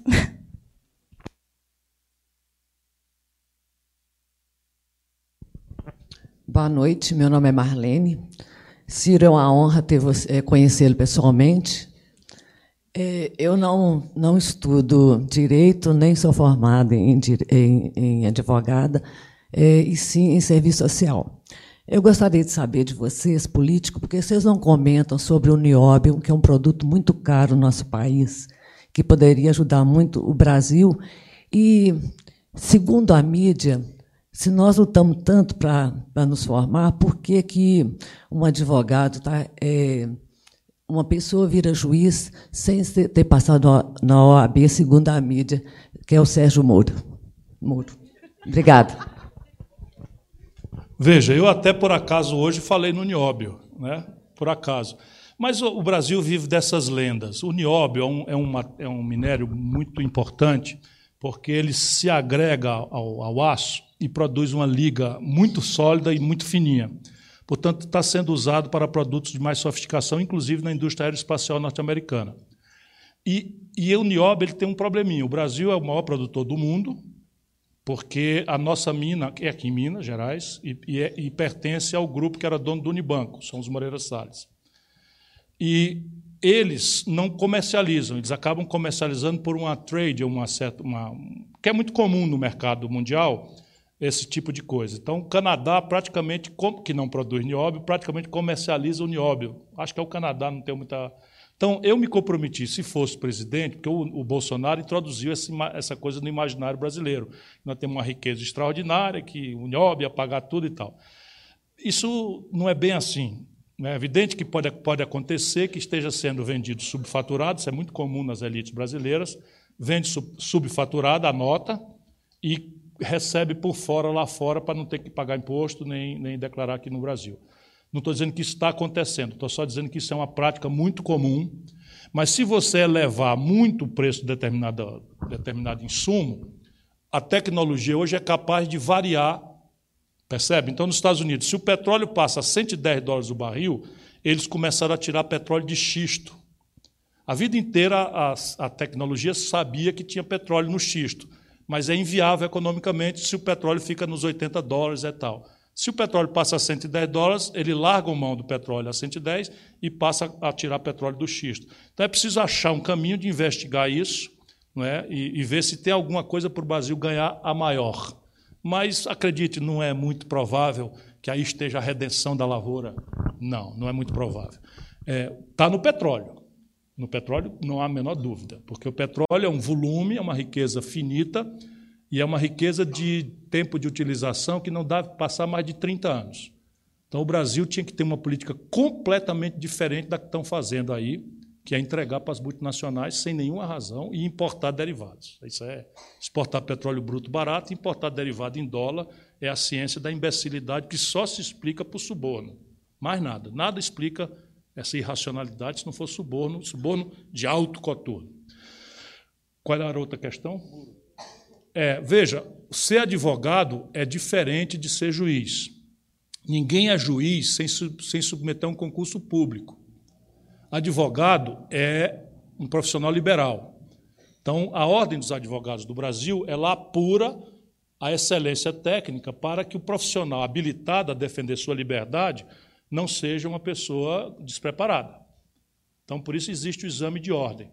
Mas há muitos caminhos, por exemplo, para ser delegado de polícia, não precisa ser, não precisa ter o AB. Para ser promotor, não precisa ter o AB. Para ser procurador da República, não precisa. Para ser juiz, não precisa. Mas ele se submete a concursos que, por regra, são muito rigorosos. O do Paraná merecia uma investigação. Falando sério. Falando sério. Falando, falando muito sério. Porque uma das coisas que a gente aprende é falar cônjuge, que é uma palavra muito chata de ser falada. E o cara fala cônjuge, né? Assim, não por isso, percebe? Mas assim, para nós, é cônjuge varão, cônjuge virago, é nosso, é nosso jargão. A gente prefere falar um palavrório que o povo não entende, então a gente parece erudito. Né? Isso é um legado lusitano que nós recebemos. Então é periculum in mora, né? Nulum crimen, nula pena lege. Então, isso é tudo para ninguém entender o que nós estamos dizendo e a gente parecer mais sabido do que de fato somos. Mas, enfim, é, é, é a, a diferença é essa. Oi, boa noite. Vamos Aqui. combinar o seguinte: as perguntas fáceis para mim, as difíceis para o Luiz Moreira. É, boa noite, eu sou o Lucas, sou estudante da Universidade Federal de Viçosa e queria fazer uma pergunta para os dois. É, e uma segunda pergunta, se o Ciro puder complementar. A minha pergunta é o seguinte: como que vocês avaliam a atuação dos presidentes da Câmara, do Senado e do STF nesse contexto tão difícil para a política brasileira é, e de venda e desmonte do, do Estado democrático e também do nosso patrimônio. E, Ciro, como que está a perspectiva do PDT com relação à reforma da Previdência, uma vez que o Rodrigo Maia citou a, a reforma que foi proposta por, por você na, durante a campanha. É isso. Lucas. É por isso que eles querem é, descontinuar as universidades públicas, né? Você vê uma pergunta dessa de alta sofisticação. Então não convém que as universidades públicas fomentem essas inteligências, né? É, Lucas, eu vou falar da perspectiva daqui, né? É, a mim me parece que o papel do Rodrigo Maia e do presidente do Senado são absolutamente centrais hoje. Enquanto o Palácio do Planalto se dedica a fomentar crises, fomentar crises, por exemplo, eu não sou fã, longe disso, do Levi, mas o modo pelo qual o Levi foi demitido é, é de uma mediocridade, um desrespeito e de uma normalização da deseducação. Repara, ele foi demitido no domingo. Qual é a razão de o presidente do maior banco de fomento ser demitido desse jeito? Nem educação o cara tem. Né? Porque é um é dos princípios básicos de quem ocupa um cargo dessa magnitude, chefe de Estado, chefe de governo, mover-se liturgicamente. Ele não tem liturgia. O papel do Toffoli, do ministro Dias Toffoli, é a expressão de um equívoco o Toffoli se alinha a um projeto de governo como se o judiciário fosse poder político e fosse majoritário. Repara, quando aquele. Porque o Bolsonaro tem um monte de filho, né, que ninguém sabe exatamente. É, o 01, 02, não sei se foi o 01, 02. O 02 disse no período eleitoral que bastava, repara a gravidade, mas isso dialoga com essa concepção. O que é que o filho do Bolsonaro disse? que bastava um soldado e um cabo num jipe para fechar o Supremo Tribunal Federal. Qual é a concepção subjacente a essa postura? Veja bem que essa postura do, do filho do Bolsonaro dialoga com a adotada pelo, pelo Dias Toffoli, que é o entendimento de que o Supremo Tribunal Federal, que disputa a opinião pública, exerce um papel majoritário Então, quando o ministro do Supremo, por exemplo, o Barroso, vai a Lisboa e diz que o Brasil optou por não ter ensino público, ele desempenha um papel de juiz ou de político? Porque de político não é. Ele não tem mandato. Ele não foi investido pela soberania popular. Então, se ele não foi investido pela, pela soberania popular, ele fala a partir de que pretexto, em que condição ele é intérprete do Brasil? Repara, então o que é que o Toffoli faz? Eles, não é por acaso que ele, o Fux, o Barroso, o Fux e o Dias Toffoli, eles se alinham a um projeto político como se atores políticos fossem. Eles não são atores políticos. Qual é o problema desse tipo de concepção? É que ou você entende que a tarefa do judiciário é uma tarefa contra-majoritária, de atuação técnica, e que, portanto, não se atrela a nenhum projeto de governo, mas funciona como um limite para que as maiorias não suprimam os direitos e as conquistas das minorias, esse é o papel do judiciário. Agora, como há uma confusão, o Eduardo Bolsonaro, eu acho que foi Eduardo Bolsonaro, é, quando ele disse que, ora, se é a atuação política que vocês pretendem ter, disputar a opinião pública como vocês pretendem ter, eu, ele no caso, que detém provisoriamente uma expressão política majoritária, se sobrepõe a esse projeto. Esse é o equívoco.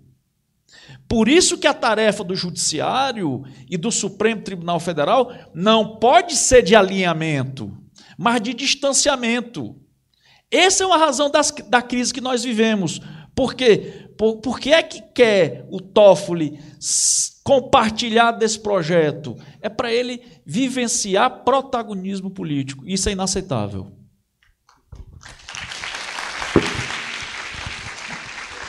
Apenas para repisar sem o brilho, eu tenho absolutamente a mesma opinião, mas quero acrescentar uma informação, porque eu, eu não vim para agradar, né? eu vim para falar as coisas, é o que eu vou fazer.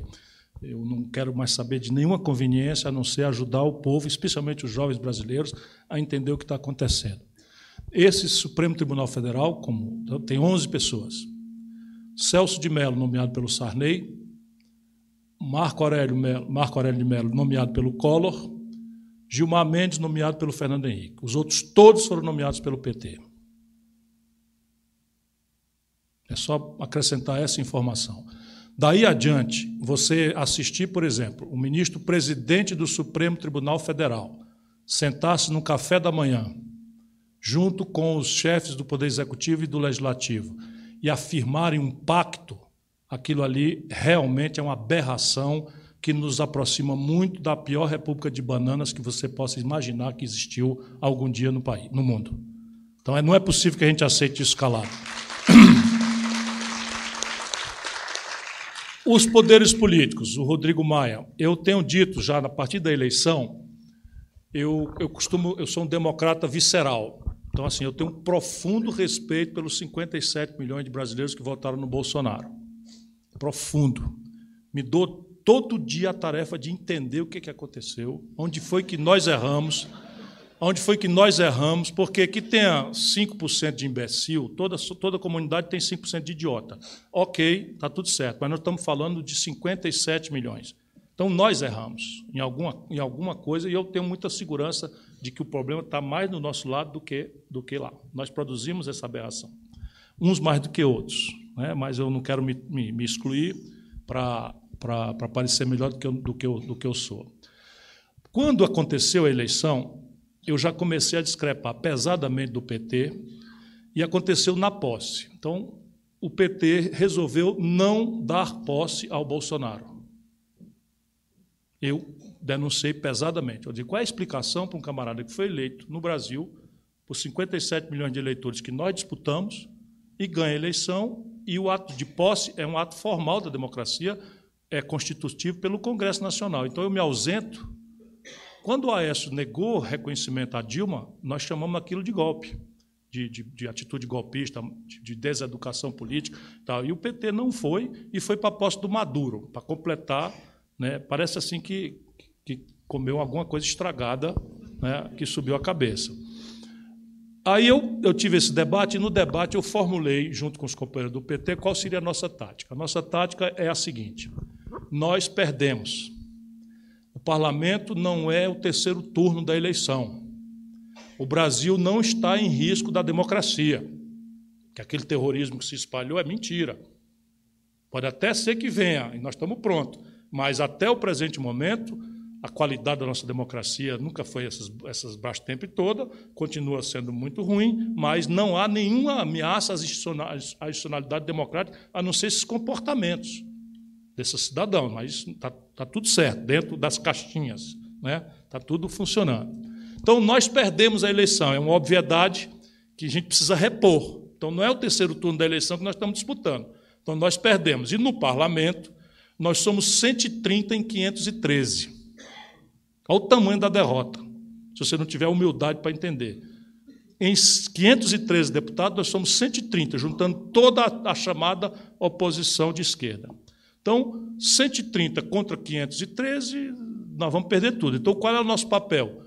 conter danos e constranger o Bolsonaro ao jogo democrático. Essa foi a nossa determinação. E aí resolvemos, ao invés de fazer uma aposta do, do quanto pior melhor, voltar no, no Freixo, que é um cara maravilhoso, um companheiro, meu amigo pessoal e tal, nós preferimos acertar um acordo com o Rodrigo Maia, trocando com ele, que ele está cumprindo rigorosamente, algumas exponencializações do nosso poder menor. Por exemplo, os prazos de, de, tramitação dos projetos hostis ao povo no nosso juízo, para se cumprir tudo, não ter rolo compressor. Por exemplo, nossa presença nas comissões, relatorias e presidências. E aí nós exponencializamos nossa força. Então, na Previdência Social, por exemplo, se a gente não tivesse feito isso, eles já tinham passado o rolo por cima da gente. Porque a questão da Previdência não é uma coisa do Bolsonaro. Se você for no Google hoje à noite, Bolsonaro é contra mas contra com convicção. Ele votou contra todas as tentativas de reforma que, se, que aconteceram no passado. Agora, quem está querendo isso são os bancos. Então, e os bancos têm muito mais força no Congresso do que o Bolsonaro. Então, eles passariam por cima de nós, não fosse o Rodrigo. Aí, o Bolsonaro acertou-se com o Trump sem conversar com ninguém, meteu o Brasil nessa aventura bélica na Venezuela. Acertou mesmo.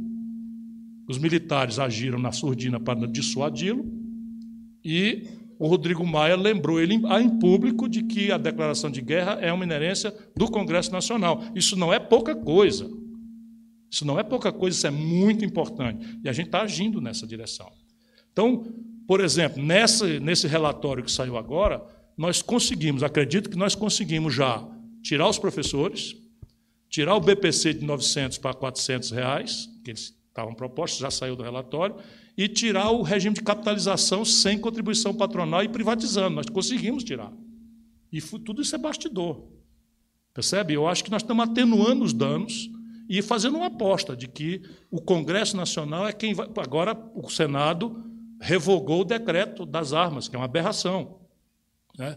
Eu mesmo estou credenciado como advogado pugnando, já, as duas ações foram aceitas pelo Supremo, pugnando pela, pela, o levantamento do corte nas universidades, eu vou fazer a defesa lá, e agora também foi recebido, quando, o que eles chamam, o problema da publicidade é esse, é que eles chamam publicitariamente o decreto da liberdade econômica, mas está cheio de violências jurídicas, de coisas de lei, sendo revogadas por medida provisória, sem, sem a, os requisitos de medida provisória, ou ir por decreto. E são coisas graves. Né? Então, eu também vou, vou pugnar nessas aí. Então, é o que nos resta como minoria ínfima, na esperança de que a gente levante o país né, para exponencializar ainda mais nossa força. Está funcionando. Melhor, não tanto quanto a gente gostaria. Dia 14 não foi bom, não foi bom, foi fraco. Os estudantes, entretanto, brilharam. E isso talvez seja a mais preciosa lição. Essa velhacaria política tem que saindo para vocês, juventude, tomarem conta.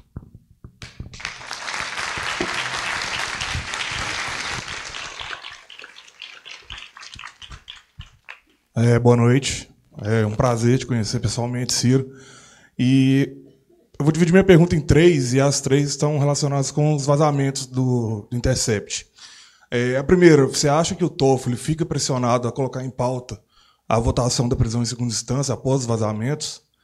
E a segunda, é, a gente sempre teve uma impressão que a Lava Jato tinha por fim, ou parecia mesmo, é, favorecer políticos ligados ao PSDB e a uma ala de direita menos radical. E que após os vazamentos de ontem, é, ficou claro isso, e como que o PSL, esse acidente histórico, surgiu nesse contexto. E a terceira é, um dos principais ataques que você sofreu na eleição foi quando você diz de colocar o MP judiciário na caixinha deles. Se esses vazamentos te trouxeram um pouco de conforto, assim, de lavar a alma mesmo. Traz para diante. Eu tinha na cabeça um organograma. Então, eu não queria depreciar ninguém. Eu sou profissional de direito, sou advogado, sou professor de direito. Eu trato os magistrados com a maior vênia. Nunca, nunca chamei desembargador de, pelo nome. Tem um ministro do STJ, meu aluno. Não há perigo de eu chamá-lo pelo nome, excelência, ministro. Então, tenho um profundo respeito. Mas a, a palestra do Luiz Moreira, que vocês ouviram aqui, ela é muito contundente né, dessa baderna institucional que nós estamos vivenciando e suas conexões internacionais e as escolas de onde ela nascem. É puro nazifascismo, é puro nazifascismo. O Moro, se você reparar, eu que sou observador, o Moro adora um paletó preto com a camisa preta dentro. Vai olhar qual era o uniforme da, do, do, dos fascistas na Itália, como é que eles se vestiam. Então, assim, claramente ele tem uma vocação autoritária, exibicionista, tropicalizadíssimo, porque chega a ser ridículo. Né? E não é agora que eu estou dizendo isso, eu estou dizendo isso desde sempre e muito mais por um outro ângulo. Qual é o ângulo? É que tudo que se faz que gera catarse numa comunidade cansada de impunidade, cansada da ladroeira impune, generalizada em todos os escalões, das mordomias, das promessas mentirosas. Então a gente se vulnera como povo a esse tipo de expediente. Quem produziu Hitler na Alemanha, e foi o povo alemão que votou nele. Quem produziu Hitler foi o Tratado de Versalhes, um tratado absolutamente assim estúpido, feito com, com, com, um sabor muito mais de vindita do que com uma percepção de estadistas, impôs à Alemanha um custo absolutamente impagável, sob todos os aspectos, mas estritamente sob o aspecto econômico, gerou uma superinflação monstruosa na Alemanha, e o Hitler vem com um apelo à ordem, com a, com a desobediência às restrições do Tratado de Versalhes da Alemanha se armar, uma série de providências que eram catárticas para o povo alemão, machucado e sofrido como estava. Não é? E o nosso povo está vivendo esse, esse, esse momento né, de, de. Pô, não é brincadeira, não. Você pegar. É, depois do Fernando Henrique, que era um cara celebrado como social-democrata, é, aluno do Florestan Fernandes, sociólogo, aí dá no que deu. Aí pega o Lula e não sei o quê, e agora o filho do, filho do pobre, o operário que saiu do Caranhus, ah, uma narrativa maravilhosa, de repente é pilhado né, com aburguesamentos e com, a, com o, vamos dizer, a, a, ocupação do governo com a estrutura de roubalheira generalizada, isso não dá para esconder. Tem nenhum inocente nisso aí, é tudo culpado. Aí surge um cara que resolve ser a chibata moral da nação. E aí, quem é que vai prestar atenção em ritos né, no povo? Quem tem que prestar atenção somos nós.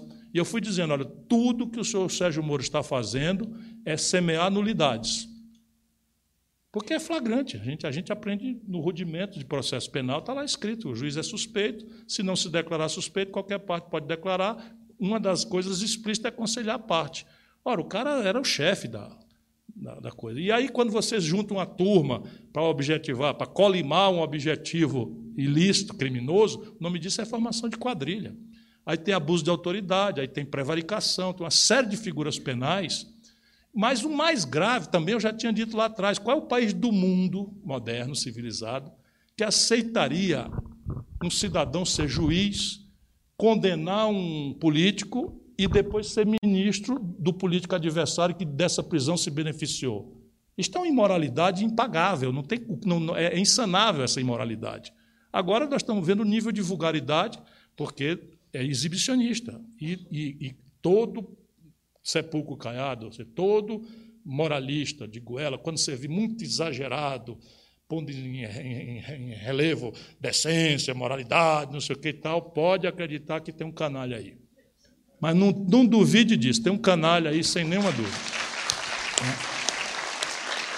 E assim, para mim, para mim é gostoso, mas eu estou com 61 anos de idade, assim, a turma está me chamando de Ciro Nostradamus, mas nem, mas, mas nem, é não, é não é porque eu conheço o filme. Essa mesma coisa aconteceu em duas operações no Brasil. Uma chamada Castelo de Areia e a outra chamada Satyagraha. Na Satyagraha foi preso, alguém estava falando aqui do primeiro empresário, não, quem foi que falou isso hoje? Ou foi alguém no Senado que eu vi hoje uma parte do debate com meu irmão falando? E assim, então o Daniel Dantas é um banqueiro, ele foi preso na Satyagraha.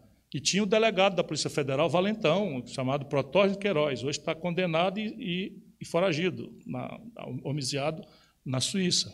Tinha o, o, procurador da República, Valentão, aquele Francisco, Joaquim Francisco, foi expulso da Procuradoria. E tinha o juiz Danadão também, tal, que está hoje carimbando o negócio de aposentadoria no tribunal secundário, porque foi o acordo que ele fez para não ser expulso da magistratura. Por quê? Porque fizeram, ah, empreende, arrebenta, botaram o cara preso, não sei o quê, está tudo nulo. Chega lá em cima, a imprensa não presta atenção, tudo nulo. E a turma fala, ah, os apaixonados do Lula, porque o Lula não sei o quê e tal. Meu irmão, tem 122 pessoas presas. E eu conheço quase todas. Quase todas são bandidas muito claramente mesmo. Quer ver? Pega aí, Gedel Vieira Lima, ex-ministro da Integração Nacional do Lula e vice-presidente da Caixa Econômica da Dilma. Aquele das malas de 51 milhões de reais fotografados que correu o mundo, as fotos. O Eduardo Cunha. Eduardo Cunha, porra, centenas de milhões de dólares roubados de Furnas e da Petrobras e tal, que mandou e desmandou no governo do Lula. Meu irmão era ministro da Educação da Dilma, confrontou ele, a Dilma ficou com ele. Percebe? Então não dá para dizer que essa gente é inocente, porque eu sei que não é. O Palocci é eu confesso. O Palocci foi o plenipotenciário que mandava no Brasil durante o governo Lula e Dilma. É réu confesso, fez uma delação premiada que o transforma, inclusive, no pior dos canalhas. Porque, além de ladrão, é dedo duro. Então, o que, que o cara fez? Espalhou nulidades, por pura ambição, por ego, por ego trip, essas coisas, e isso não é de comemorar que a, a, o negócio dele com o PSDB estava muito claro. O pai dele é fundador do PSDB de, Maricá, de Maringá, o pai do Sérgio Moro, também já era sabido. Aquela famosa foto dele aos, aos, aos risos com Aécio Neves numa, no encontro na Veja, e gra, gra, gravatinha borboleta e tal, também está flagrante. Quer dizer, como é que, eu, como é que eu, você pode denunciar uma fraude na Petrobras que falam, nos acordos de leniência, falam em 43 bilhões de reais? O amigo acha que 43 bilhões de reais não circulam em banco, não tem um banco examinado, investigado, nem preso. Percebe? Os limites do Sérgio Moro eu já estava vendo faz tempo, para quem conhece a vida como eu. Como é que 43 bilhões de reais circulam e não tem um banco lavando esse dinheiro? Sabe, conte outra. Não, o Banestado lá atrás, já é, já é na história dele antiga. Aí esse, esse Tacla Duran está dizendo coisas que têm que ser investigadas. Agora caímos na seguinte circunstância: tudo que tem que ser investigado é jurisdição da Polícia Federal, é, que é hierarquicamente submissa a ele. Como é que pode? Esse não pode ficar, esse cara. Não pode ficar. E eu acho que ele não pode ficar mesmo. Nós temos que balançar para ele cair. O que mais? O Toffoli, o que, que tem? Qual era o negócio do Toffoli? Não, não. Veja, o que acontece quando vaza o negócio do Fernando Henrique, que vai passar de moda já já, né? vai passar de moda, porque vem os outros, os outros vazamentos que vem áudio, não sei, ele não vai porque ele é muito sério, mas que tem nudes. Tem... Eu sou mal que nem um pica-pau. Isso eu brinquei agora, tá? Não, não. Eu, eu fiquei... Mas que áudio e vídeo eu tenho. Áudio e vídeo eu tenho. Então, isso vai passar, e o que aconteceu, na verdade, é que, para minha surpresa, o Tasso Gereissati foi em cima dele hoje, do Moro, no Senado. Mas a turma do Fernando Henrique tende a tentar né, restaurar a solidariedade com ele, pagando de volta o negócio.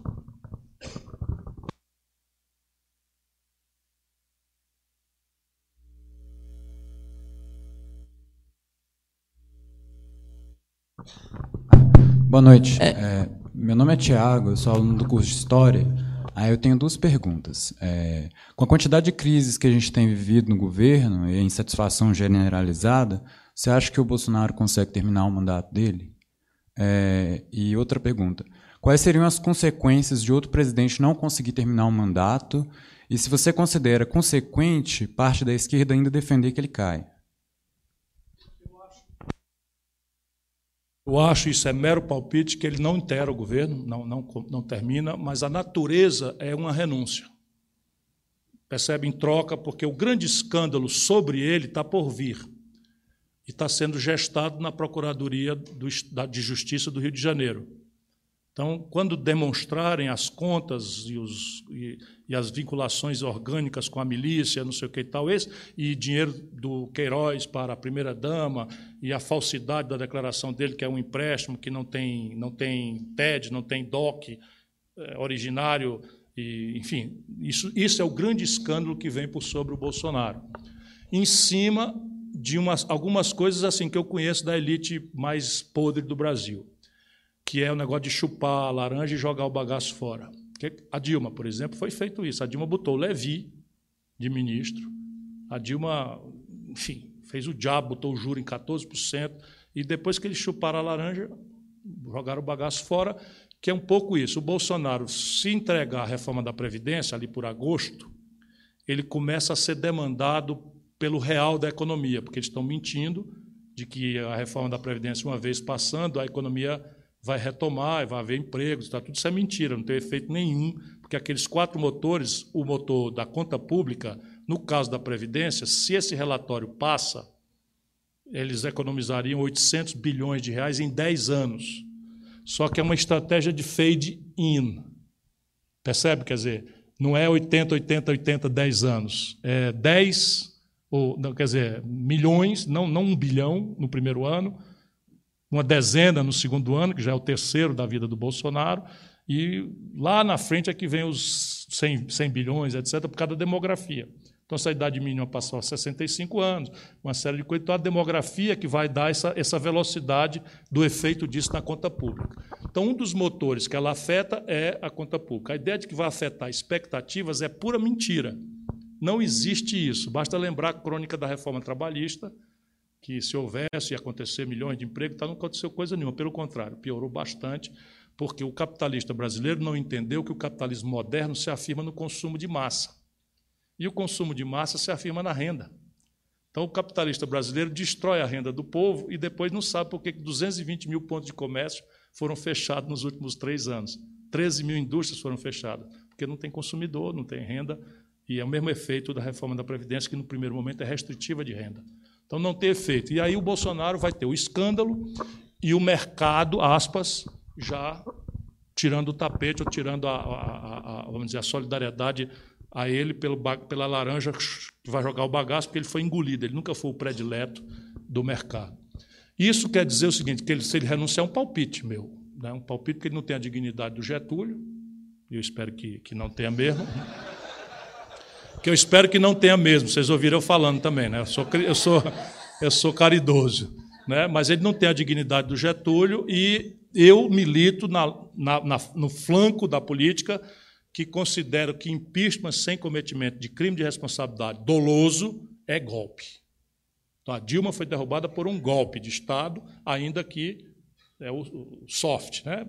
Mascararam e tal, mas é, houve um golpe de Estado por quê? Porque ela não cometeu crime de responsabilidade. A acusação a ela não tinha lei anterior que definisse, porque não existia crime de responsabilidade fiscal. Depois é que o Temer conserta e corrige, fazendo teto de gasto e estabelecendo uma punição de crime de responsabilidade pela transgressão desse item, mas antes não tinha. E houvera, houvera não havia dolo. Que é nós profissionais do direito sabemos que o crime é o fato e a intenção. Então, o fato dela ter assinado um decreto de suplementação sem audiência do Congresso, não sei o que e tal, não quer dizer que ela tinha um dolo, ou seja, a lúcida consciência de que estava transgredindo a lei. Portanto, houve um golpe de Estado. E eu não entro num golpe de Estado contra o Bolsonaro nem contra ninguém. Por quê? Porque cada golpe desse tira a confiança no sistema de 10 a 15% da população, segundo as minhas pesquisas. Então, por exemplo, 10 a 15% do eleitorado brasileiro já não acredita mais no sistema democrático por conta da derrubada da Dilma. Se tira o Bolsonaro, é mais 10%, 15% que não vai dar 30%. Assim nós vamos destruir a democracia. E democracia não é regime de concessão, onde um anjo vingador vai descer do céu, instalar o chicote e botar as, ordens, as coisas em ordem por nós. Democracia é um regime de conquista, que supõe cidadão ativo, informado, militante, que escolhe bem, ganha o prêmio, escolhe mal, leva na cabeça. Né? É, é como a gente tem que seguir. É, é, boa noite, meu nome é Paulo, sou do curso de Economia da UFOP e eu tenho duas perguntas. É, como resolver o problema da taxa de juros no Brasil com a falta de concorrência bancária e com a baixa propensão marginal a poupar do brasileiro? Uma segunda pergunta. É, o senhor falou que vai usar as reservas internacionais para é, dar crédito para a população brasileira. E para fazer o Brasil crescer com a indústria, a gente também teria que usar essas reservas para baixar o dólar e facilitar a inovação de maquinário. É, como o senhor faria isso? Senhor optaria por um ou por outro, ou faria os dois e arriscaria toda essa reserva? Como é que você chama? Paulo. Qual é o ano que você está fazendo? Qual o quê? O ano, na, o ano na escola. É o último período. Último período. Sabe muito mais de economia do que o Paulo Guedes. Pode acreditar. Pode acreditar. Porque tem uma diferença. O Paulo Guedes é um cara que estudou em Chicago nos anos 80. E de lá para cá, o último livro que ele leu foi o Almanac do Capivarol. e virou um maneganhão de dinheiro. Ele nunca mais leu nada. Não, não tô, eu estou brincando com ele, porque não é, eu, somos, somos até amigos, se é que que eu posso dizer isso aqui há muitos anos. Eu cansei de dar aula lá no IBMEC, a convite dele e tal. Enfim, mas ele, a sua, sua questão básica é a seguinte: a taxa de câmbio no Brasil tem que ser entendida como um preço relativo fundamental para a nossa competitividade sistêmica. Portanto, ao contrário, nós precisamos manter a taxa de câmbio realista no mais alto patamar que as nossas contas correntes nos permitirem. Então é o contrário, eu não quero depreciar o câmbio para facilitar a compra de bem de capital.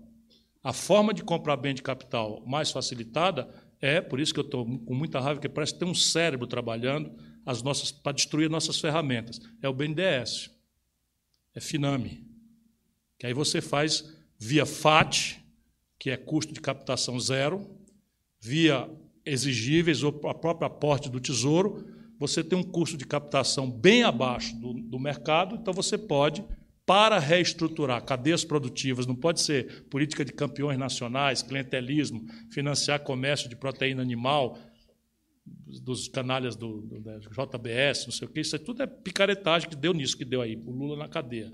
Aqui são os complexos industriais capazes de verticalizar. Então, eu estou falando claramente: complexo industrial do petróleo e gás, complexo industrial de defesa, complexo industrial do agronegócio e complexo industrial da saúde.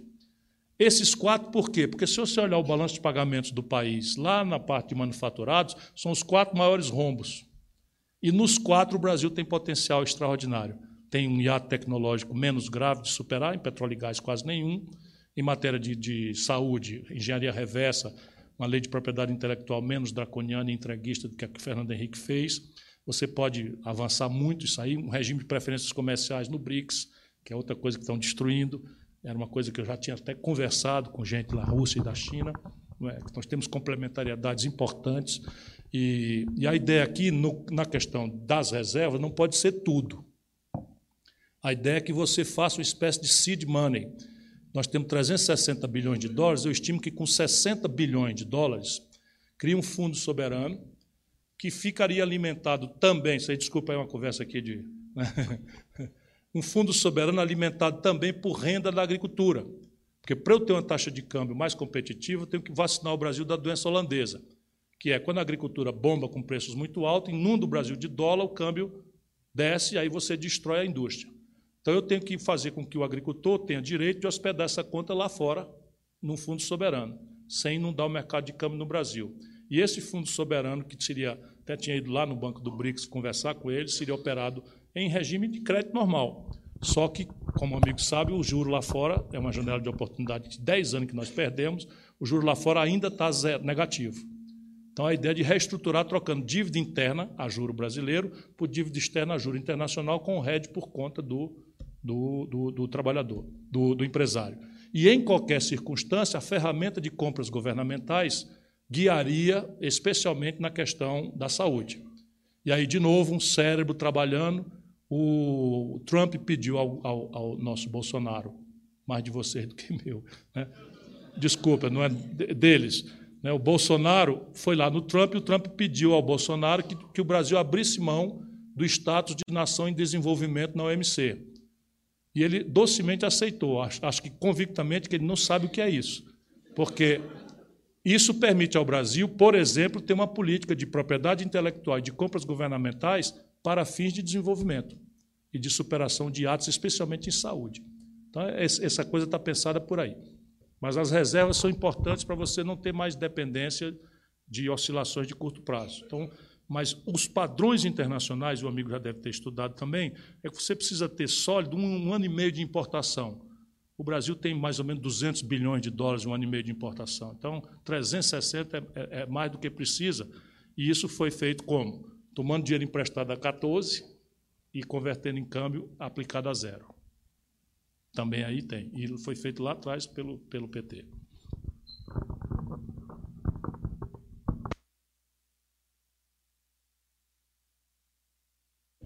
É, boa noite. Boa noite à mesa. Boa noite, Ciro. É, meu nome é Max, eu sou estudante de Arquitetura e Urbanismo da Universidade Federal de Ouro Preto.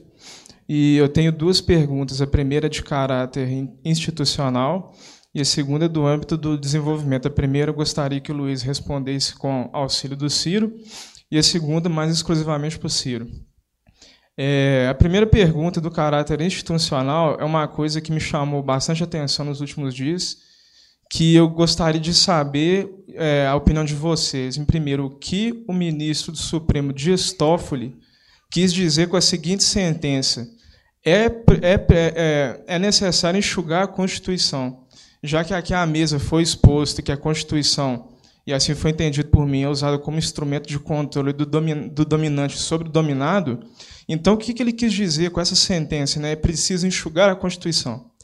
E a segunda pergunta é para o Ciro é, o que, que o Ciro acha do, do, do potencial da indústria 4.0 no desenvolvimento brasileiro. É, eu estou fazendo uma pesquisa de trabalho de conclusão de curso que envolve as tecnologias da indústria 4.0, que são máquinas controladas por computador. Né? E o Brasil tem um problema muito grande, que, de acordo com a minha pesquisa, eu pude enxergar, que o Brasil parou na segunda revolução industrial, ele não se mecanizou por completo, que é a terceira né, que são máquinas a partir dos anos 80, máquinas controladas é, por processos mecânicos, mas não necessariamente por computador. Né? Então ele parou antes disso, ele está antes dos anos 80. Então eu gostaria de saber é, qual que é a sua visão sobre a indústria 4.0 para poder alavancar o desenvolvimento brasileiro, até porque ela envolve o microempreendedor. Né? Obrigado. Max. Se tivesse um, um pontozinho aqui, você toda pergunta é elogia. Viu? Sou povo inteligente, rapaz. É, o, existe uma, uma, um defeito que é genético, não no povo brasileiro, mas nesse tipo de decisão que você citou, que é transformar as manifestações judiciais em voto em sentença em cartas políticas. Então, o que é que você diz? Repara, o trabalho técnico do magistrado significa a substituição da convicção, é o contrário. Esse negócio de juiz decidir conforme convicção é o outro nome do arbítrio. A moda entre nós é revogar o aparato normativo, substituindo pelo nome técnico de controle de constitucionalidade, que é quando o cara decreta a, que, que determinada norma não vale. Não vale por quê? Porque ele, no fundo, desconhece ou desrespeita a soberania popular que é oriunda do Congresso Nacional. Então, o que é que ele diz? Ele, o que é que ele fala? Ele fala assim: ó, ele estabelece uma carta política de princípios pela qual a Constituição é extensa, é uma carta de direitos, e ela deve ser enxugada. Enxugada para quê? Para ela ser concisa. Isso aí é uma, é uma velha é uma velha disputa doutrinária alemã, inclusive, entre o que é materialmente ou formalmente constitucional. Então, os juristas dessa corrente pretendem que constitucional seja o estritamente jurídico. Portanto, formalmente constitucional. E o materialmente constitucional, o que é que vai dizer? Qualquer coisa pode ser jurídica, desde que a política entenda como necessária. Então, o que é que é a Constituição brasileira? A Constituição brasileira é uma resposta histórica à ditadura. Por isso que ela é tão extensa. O problema não foi esse. O problema foi que a Constituição foi capturada pelo direito. É de tal ordem essa, essa, esse problema que todas as emendas constitucionais passaram a ser tidas, todas as emendas, e eu não estou dizendo que houve poucas, ou de segundo o Moro, houveram poucas. Né? É, eu não estou dizendo que houve poucas. Né? É, o, o, que é que, o que é que significa isso? Que a Constituição vai sendo conectada à experiência política e à demanda histórica de um povo. Então não dá para se imaginar que a Constituição é um documento sacrossanto que deve ser guardada dos seus súditos. Não é verdade? Isso. Então, qual é esse pleito? Esse pleito é uma invasão de uma, pelo, pela, pela magistratura que transformou as suas sentenças em cartas políticas. Meu amigo, se você quer ser político, largue da toga e dispute mandato. Porque não é fácil fazer como o Ciro fez. o Ciro, lá no Ceará, eu sou cearense, ele tinha direito a duas aposentadorias. Duas. Já são três já? Três. Eu já achava difícil, viu, José? Ele abdicar de duas, abdicar de três, eu vou te falar. Por quê? Porque ele, ele se julga mortal como os outros e disputa a vida com todas as incertezas e inseguranças da vida. E, e, então ele se submete ao escrutínio permanentemente. Agora, não dá para o cara que é togado querer ser blindado a, a mundanidade e dar, carta, e dar conselhos à mundanidade. Ele tem que escolher qual é o mundo que ele quer viver. Eu, sinceramente, para terminar, passar para o Ciro, é, doutor Ciro Gomes, é, que o seguinte, eu não concebo essa atividade como capaz de se coadunar com uma democracia constitucional. Porque isso invariavelmente vai dar em crise. Porque alguém vai dizer que ele não é apto a falar porque não é preparado, porque isso, porque todas as coisas que nós já ouvimos falar de, de, dos outros ministros do Supremo, né? a acusação contra o Toffoli é que ele não é preparado, ele sequer passou para juiz. Então, foi reprovado. Como é que ele vira ministro Supremo? Há um, há um hiato. Tá. Como é que você blinda a instituição Supremo Tribunal Federal para isso? É o estabelecimento de uma liturgia que transforma o magistrado em celeiro ou anteparo celeiro da democracia. Por quê? Porque ele não interfere na política. E o anteparo para a crise. O Supremo Tribunal Federal produz crise no Brasil. Esse é o problema. Então não dá para transformar é, sentença ou voto em carta política, meu amigo. Então ele, ele mude de caixinha. Ele diga: vou renunciar a, a, a, a toga e vou me submeter ao escrutínio, popular, porque assim é muito fácil. Bom, eu, eu de novo assino embaixo.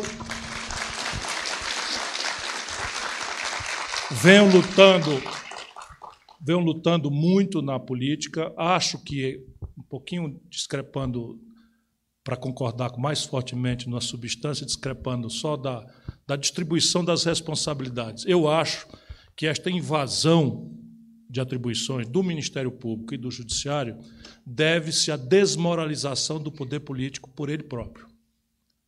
Se que eles tentem invadir, isso está de bom tamanho. Eu quero mencionar, não por qualquer tipo de autorreferência, apenas para afirmar minha experiência própria. Eu fui prefeito de Fortaleza na Constituição de 88. E só por ela eu podia ter sido eleito, porque é ela que reduz o mandato de governador de 35 para 30 anos, e eu me elejo governador na Constituição de 88. E eu lembro muito bem de quantas vezes um cara do Ministério Público Federal quis invadir minhas atribuições lá em Fortaleza. E eu venho da Faculdade de Direito, sou professor de Direito, me comporto, né? antes de mais nada, me comporto. Eu não aceito essa invasão. E a repeli com toda dureza, clareza e publicidade total. Sabe quantos inquéritos eu já respondi na minha vida? Seja de que natureza for, nenhum. Mas, assim, essa coisa de invadir a atribuição. Eu me lembro que, na minha época, eu assumi o governo, será debaixo de uma extensa seca, e havia uma, um racionamento, e nós começamos a tomar uma porção de decisões trágicas. Por exemplo, proibimos as pessoas de aguar jardim. Por exemplo, proibimos as pessoas de lavar carro. Vocês imaginam o que é você proibir uma cidadã ou um cidadão de, de aguar o jardim de casa. E o camarada resolveu, e aí autorizei que as caixas d'água vendessem água para carro-pipa, tentando mitigar. Era água terça, quinta e, e, e, domingo, terça, quinta e domingo, e tal, enquanto a gente fazia um canal às pressas e tal.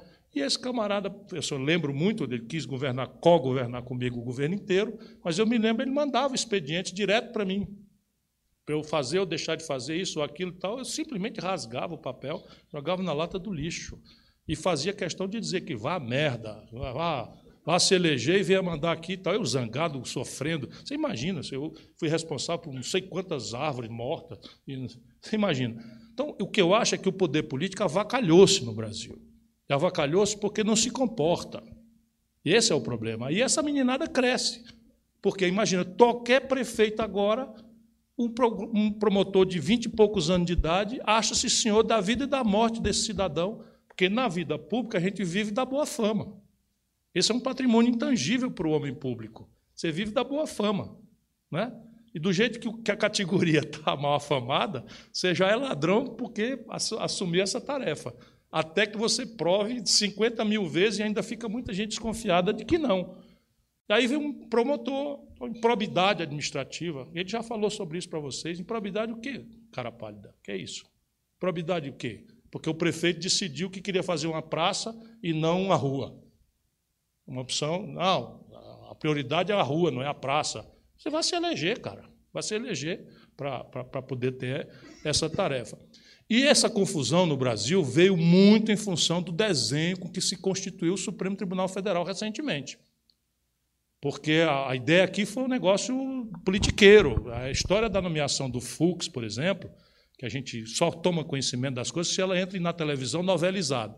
Mas a história do Fux é assim, é que ele foi indicado pelo Maluf, e aí foi feita uma reunião com o Maluf, na, com ele, pra, pra, pra, pra, com, o Jorge, com o João Paulo, que também foi condenado, do PT, João Paulo Cunha, e com o Vacareza, que também está enrolado na, na esculhambação da corrupção, e que na, na conversa ele prometeu que ia matar no peito, eles usaram essa expressão, o julgamento do Zé Disseu e do João Paulo no mensalão. Isso tudo está na Folha de São Paulo. Tudo isso está na Folha de São Paulo. E quando conseguiu ser nomeado por esse tipo de caminho, e aí, ao chegar lá, disse que votou mais severamente contra o Zé Disseu, fazendo discurso de, de moralidade, de decência, não sei o que e tal. Essas coisas, foi por isso que eu falei né, durante a campanha. Você tem que devolver cada um a sua caixinha e existe, porque quem inventou esse negócio de poderes da República foi Montesquieu, no livro Espírito das Leis. E ele tinha um fundamento, um fundamento bem intencionado, meio naif, mas bem intencionado, que dizia que o poder corrompe, e o poder total corrompe totalmente. Então era necessário, compreendendo que o poder político é uno e indivisível, que as funções do Estado se dividiriam em a função de legislar, a função de executar e a função de adequar os, os, os, os gestos é, da lei do, coisa, ao, ao, fato presente, que é a função judicante. E, mas, de qualquer forma, a chefia de Estado do Estado está na mão do Executivo. Por uma inerência que também o Moreira já falou, é que é o poder político.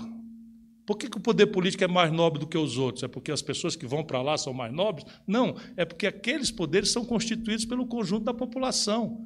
aonde democratos, ou seja, o poder é do povo e o povo escolhe o exército diretamente ou por seus representantes. É como está escrito. É como está escrito. Os outros não, os outros são poderes técnicos que devem se adstrir à boa interpretação da norma, à boa interpretação da lei. E aí uma brutal confusão, esse Sérgio Moro, por exemplo, foi treinado nos Estados Unidos. E é uma brutal confusão porque o sistema do direito anglo-saxão e o alemão é o que nós no direito chamamos de direito consuetudinário. Então eles optam, daí vem a tese do Toffoli, eles optam por fazer da, da Carta Magna né, ou da Constituição um documento muito enxuto, muito simples e basicamente principiológico e fundamentalista, naquilo que é dogmático da, da fundação. A Constituição original dos Estados Unidos tem dez artigos. Dez. E o resto, os tribunais vão interpretando ao sabor dos movimentos de opinião. Então, os movimentos de opinião vão acontecendo. Então, na Califórnia, por uma razão ou por outra, é uma sociedade mais arejada, mais, are... mais aberta, mais não sei o que e tal. Então, os tribunais de lá entendem que o aborto não é crime. Então, alguém incautamente diz que a Califórnia legalizou o aborto. Não houve essa votação na Assembleia da Califórnia, não houve isso aí, nem, enfim, lá o Estado, o, o, tribunal começou a dizer, não, não vejo crime nisso, porque o corpo da mulher, ela pertence a um estado de necessidade brutal, etc, etc. Aí no estado do, do, do, do, do de Louisiana, Louisiana, tal, os tribunais entendem que é crime. E vai mudando, pode ser que amanhã não seja mais. Por conta... Não é o caso brasileiro, não estou dizendo que um é melhor ou a outra. Nós optamos por outra escola, que é o direito positivo. Então, na prática, que nem o jogo do bicho, vale o que está escrito. E aí, para o bem e para o mal. Quer ver para o mal, por exemplo? Nós estamos cansados das lacunas e omissões do legislativo em assuntos importantes, onde o lobismo ah, da, das, das, religiões ou dos cultos, etc., etc., não permite que o Congresso delibere e deslinde questões graves da nossa modernidade. Por exemplo, a homofobia. A homofobia é uma coisa nova, ou pelo menos saiu do armário né, recentemente, e é, e é uma abominação, portanto, é um crime, é um ato ilícito. Só que o Congresso não legisla, porque as igrejas não querem que, que legisle. Aí vem o Supremo, para nossa satisfação incauta, porque é daí que nascem essas coisas, vem o Supremo e diz assim: a partir de hoje, a homofobia é um crime, porque parece com a circunstância de racismo. Porra, não parece porra nenhuma. Vamos, vamos falar a verdade. Não parece nada, não tem nada a ver com né, a coisa. Fez uma coisa boa, inovou para o bem. É, mas quando eles fazem essa opção, eles estão legislando. Em matéria penal, estão criando uma figura penal e combinando um, um, uma sanção que é talvez um dos, uma das coisas mais comumente escritas, direito positivado no mundo, é o direito penal. Porque é um perigo poderoso do dia dizer, de hoje em diante, tal ou qual prática passa a ser crime porque eu não gosto dessa prática. Por isso que tem que ser uma coisa muito cuidadosa. E a gente, de novo, todas as vezes que a gente acreditar que tem atalho para o céu, pode acreditar que nós estamos no caminho do inferno. Por mais risonho que pareça, é o cão enganando a gente. É o Satanás enganando. Indústria 4.0. O Brasil é um país que tem uma agenda, tenho repetido isso, o Brasil tem uma agenda retardatária do século XIX, uma agenda grave do século XX, retardatária, e uma agenda do, do século XXI, que é contemporânea. Século XIX, nós precisamos atualizar, por exemplo, o conceito de reforma agrária. Não faz mais nenhum sentido, modernamente, você picar a terra e dar um pedacinho para cada família. Olha o que, é que eu estou dizendo. Nós não fizemos a reforma agrária quando isso fazia sentido, porque como é que fazia sentido? É porque, sob o ponto de vista de adensamento tecnológico e escala, a agricultura familiar poderia sobreviver em módulos pequenos. Por quê? Quanto é que custa um quilo de feijão em ouro preto? Custava quanto custasse produzir, com qualquer padrão de eficiência, qualquer tecnologia, qualquer tipo de financiamento, meia légua fora, mais o leite das crianças. Portanto, era seguro plantar feijão, porque quem quisesse comer feijão em ouro preto tinha que pagar o custo de produção, qualquer que fosse, mais o prêmio do agricultor. Não é mais assim. Hoje, o feijão do Paquistão ou de Irecê, na Bahia, pode chegar mais barato aqui em, em, em, Ouro Preto do que custa produzir meia légua fora. por questões de câmbio, por questões de juro, por questões de produtividade, tecnologia e escala, mecanização, etc, etc, etc. Então, isso revolucionou o conceito e nós estamos ainda brigando por um conceito de reforma agrária do século XIX que nós não fizemos. O velho oeste americano né, era, era a reforma agrária em marcha nos Estados Unidos. O general MacArthur fez a reforma agrária no Japão na marra, depois de derrotar o Japão e destruírem 42 cidades numa guerra. E nós não fizemos. Então é uma agenda ainda a nos desafiar. O século XX é a industrialização. Ainda temos que ter uma indústria, não podemos nos dar o luxo de importar gasolina, óleo diesel, carro, é, enfim, não podemos, porque não tem como pagar. É muita ilusão achar que nós vamos pagar vida moderna com produtos tradicionais, soja, milho, é, é, é, é minério de ferro bruto, etc. E temos o desafio da, da, da, da indústria digital. E isso o país pode perfeitamente tocar simultaneamente. Se tem um país no mundo que tem pano para manga, território, gente, biodiversidade, energia, matriz energética, enfim, toda a base para realmente experimentar simultaneamente assoviar e chupar cana, né? literalmente, é o Brasil. Né? É evidente que isso tem que ser focado, tem que ter, mas eu acho que o primeiro prêmio Nobel que o Brasil tem chance de ganhar vai ser numa, numa, numa, numa coisa de economia pós-industrial, que é a neurociência. É, aquele, aquele Nicoleles, esse cara é top do mundo e está aborrecidíssimo com o que está vendo acontecer no Brasil, estava aqui foi embora, mas é nosso, é brasileiro e quer voltar e tal. E nós precisamos pegar essa turma toda e, e criar uma emulação para que eles rendam aqui. Eu tenho estado muito com, a, com o SBPC, tem muita coisa acontecendo que a gente nem sabe.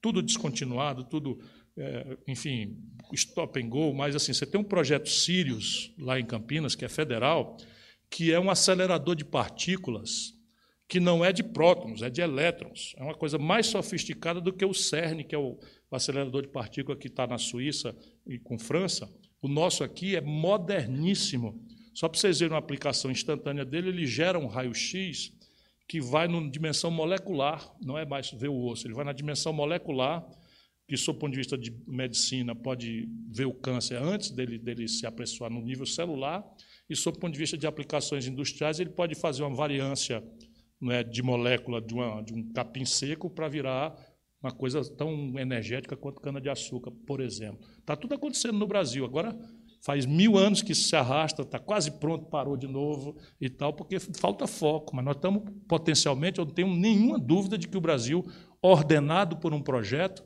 vai fazer o mundo se impressionar mais uma vez.